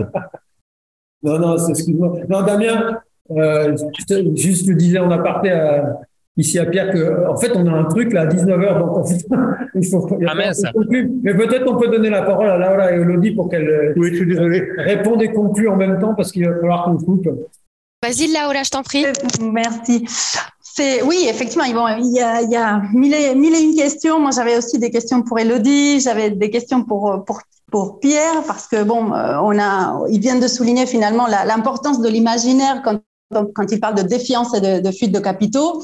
Donc, euh, je pense qu'il y a bien sûr l'économique, le politique, mais les représentations mentales qui font que, ben voilà, euh, qu'est-ce qu'on fait de ces taux de change, Mais enfin bon, je vais répondre à, la question qui m'a été posée sur la question du, consensus. Alors, est-ce que c'est un sujet absolument consensuel? Non, pas tout à fait. Malvinas n'est pas un sujet absolument consensuel. Et d'ailleurs, dans la période que, j'ai évoquée dans, dans mon article, il y a eu aussi des voies alternatives, euh, quelques intellectuels comme euh, Juan José Febrelli, Emilio de Ipola, bon, un, Palermo, un certain nombre de, d'intellectuels qui, qui, ont euh, essayé justement de, euh, de, dire, mais réfléchissons deux secondes pour le formuler de, de manière euh, simple, voyons quelle est la, la relation entre l'importance que, que, le sujet prend d'un point de vue politique, sociétal, culturel, enfin ce, que j'ai décrit tout à l'heure, et la véritable, le véritable enjeu par rapport aux Malouines, et qui ont essayé de, de, justement de revenir à cette idée de une, guerre faite par la dictature, avec bon le, le côté épouvantable et d'une guerre et d'une dictature. Euh, ce que j'ai pu constater, dans tous les cas, dans la période que j'ai analysée, c'est que ça, a été, quelques voix discordantes, mais qui n'ont pas réussi à s'imposer dans, ce discours euh, avec un écho euh, vraiment important en termes d'interdiscursivité justement. Alors bon, euh, disait Malvina c'est comme le football. Effectivement, je pense qu'il y a un, côté un, noyau dur du, du, du sentiment national, hein, vraiment de, de l'argentinidad euh, qui, qui, qui, est touché par, par, cette, euh, par cette question. Et donc, jusque quand, euh, comment répondre à cette question, Olivier? Je ne sais pas jusque quand, peut-être jusqu'à jusqu'au moment où on trouve quelque chose de remplacement. Mais il y a, il y a véritablement, euh, je pense que la composante émotionnelle, elle est, elle est centrale. C'est pas seulement une question de revendication territoriale, de, de euh, plus récemment, bon, de, de, questions de ressources euh, dans, dans, les zones environnantes, etc. Bien sûr, la, la question géopolitique est, est, importante, est essentielle même. Euh, ça a été soulevé pendant la la période en question et notamment un, lien avec l'autre la, la, cause de, de, la patria grande. Mais je pense qu'il y a bien plus que ça. Il y a bien plus que, que de l'idéologie. Et là, on touche véritablement à l'imaginaire national, me semble-t-il. Eh, merci beaucoup. Elodie, peut-être? Oui, je, je réponds en, en deux minutes. Euh, bah merci pour ces, ces questions euh, très intéressantes. Euh, alors du coup, euh, Olivia, en fait, je me suis intéressée à, à la partie euh, créative euh, de euh, ces organisations qui étaient financées par le programme. Donc ces organisations qui étaient financées, c'était surtout du théâtre communautaire, donc du théâtre de vecinos, où il y a vraiment des super pièces de théâtre qui ont été créées, notamment à, à Boca, dans, dans, dans le quartier de, de la Boca, avec la, la troupe Catalina Sur qui a gagné des prix partout donc la prochaine fois que vous allez en Argentine, je vous invite vraiment à aller voir Fulgor Argentino. Ils ont repris euh, l'idée d'un film français, euh, donc de retracer toute l'histoire de, l'Argentine à travers cette production, donc faite avec des vecinos. Et comme ça, dans plusieurs euh, quartiers euh, euh, très pauvres, avec des, des, de très mauvaises réputations, donc la Boca, mais il y a aussi d'autres quartiers dans lesquels Inès Sanguinetti a créé aussi un programme qui s'appelle Crear vale la pena, dans lequel on va apprendre aux jeunes du quartier à danser, mais à aussi faire de la production culturelle, euh, euh etc. Et enfin, le dernier exemple que j'ai étudié, c'est Culebron Timbal. Donc, euh, c'est dans, dans la périphérie cette fois-ci, à Cuartel 5. Euh, et là, c'est production de films et de production transmédia, c'est-à-dire à la fois en radio, en film. Hein, et c'est un groupe de rock, Culebron Timbal, qui existe depuis très longtemps avec des radios communautaires, euh, euh, etc. Donc pendant cette période, euh, c'est plus cette dimension créative que j'ai que j'ai analysée avec justement cette idée de non, on dépend pas des financements publics parce qu'on est trop habitué à, à avoir de l'instabilité dans les budgets, dans les gouvernements. Donc on s'auto-organise et c'est mouvement horizontal, etc. Mais donc j'ai écrit ça pour un, un chapitre d'ouvrage. Donc je je vais m'empresser de te l'envoyer, Olivier.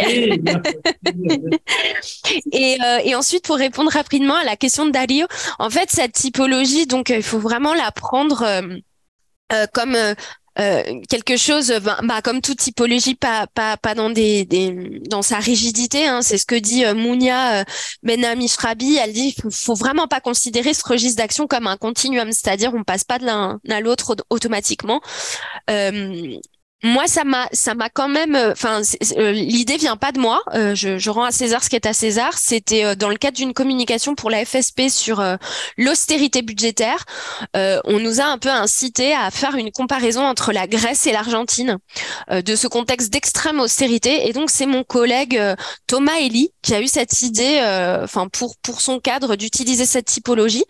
Et moi, j'ai trouvé qu'avec les, les, les les actualisations qui ont été faites euh, euh, par Bajois notamment, bah, ça permet quand même de de voir ces mouvements. Euh, bien sûr, on passe de la protestation à l'apathie selon les moments, mais on, a des, des comportements qui sont plus drastiques, on va dire. celui de la loyauté, le directeur du programme, il a toujours été loyal et, et, et il bouge pas de ça. Enfin, vraiment en tout cas, avec lui, ça marche bien. Après, euh, je ne sais pas si euh, on peut transposer ça à, d'autres euh, à groupes, mais en tout cas pour pour cette petite équipe, j'ai trouvé que ça marchait quand même assez bien. Pardon, Elodie, moi je disais que ça marchait, je suis bien d'accord avec que ça marche. Je, t'ai demandé justement qu'est-ce que tu avais regardé d'autre, hein, au-delà en fait de ce qui te permet, te permettait de voir la typologie Hein, euh, en termes justement des comportements euh, chansistes plus hybrides, plus mélangés, que tu n'arrivais peut-être pas à Oui, bah, c'était plus une euh, hybridité entre la protestation, l'apathie et l'exit. c'est là où il y a beaucoup plus de, de frontières mouvantes. et effectivement, ça dépendait, mais on, on, on, on, passait vraiment. Alors là, pour le coup, sur les trois derniers comportements, j'ai plutôt vu de, un continuum en fait on commence par protester, puis on s'en va. on s'en va, on s'en va, Olivier. merci, à tous. Merci à, tous. Merci. merci.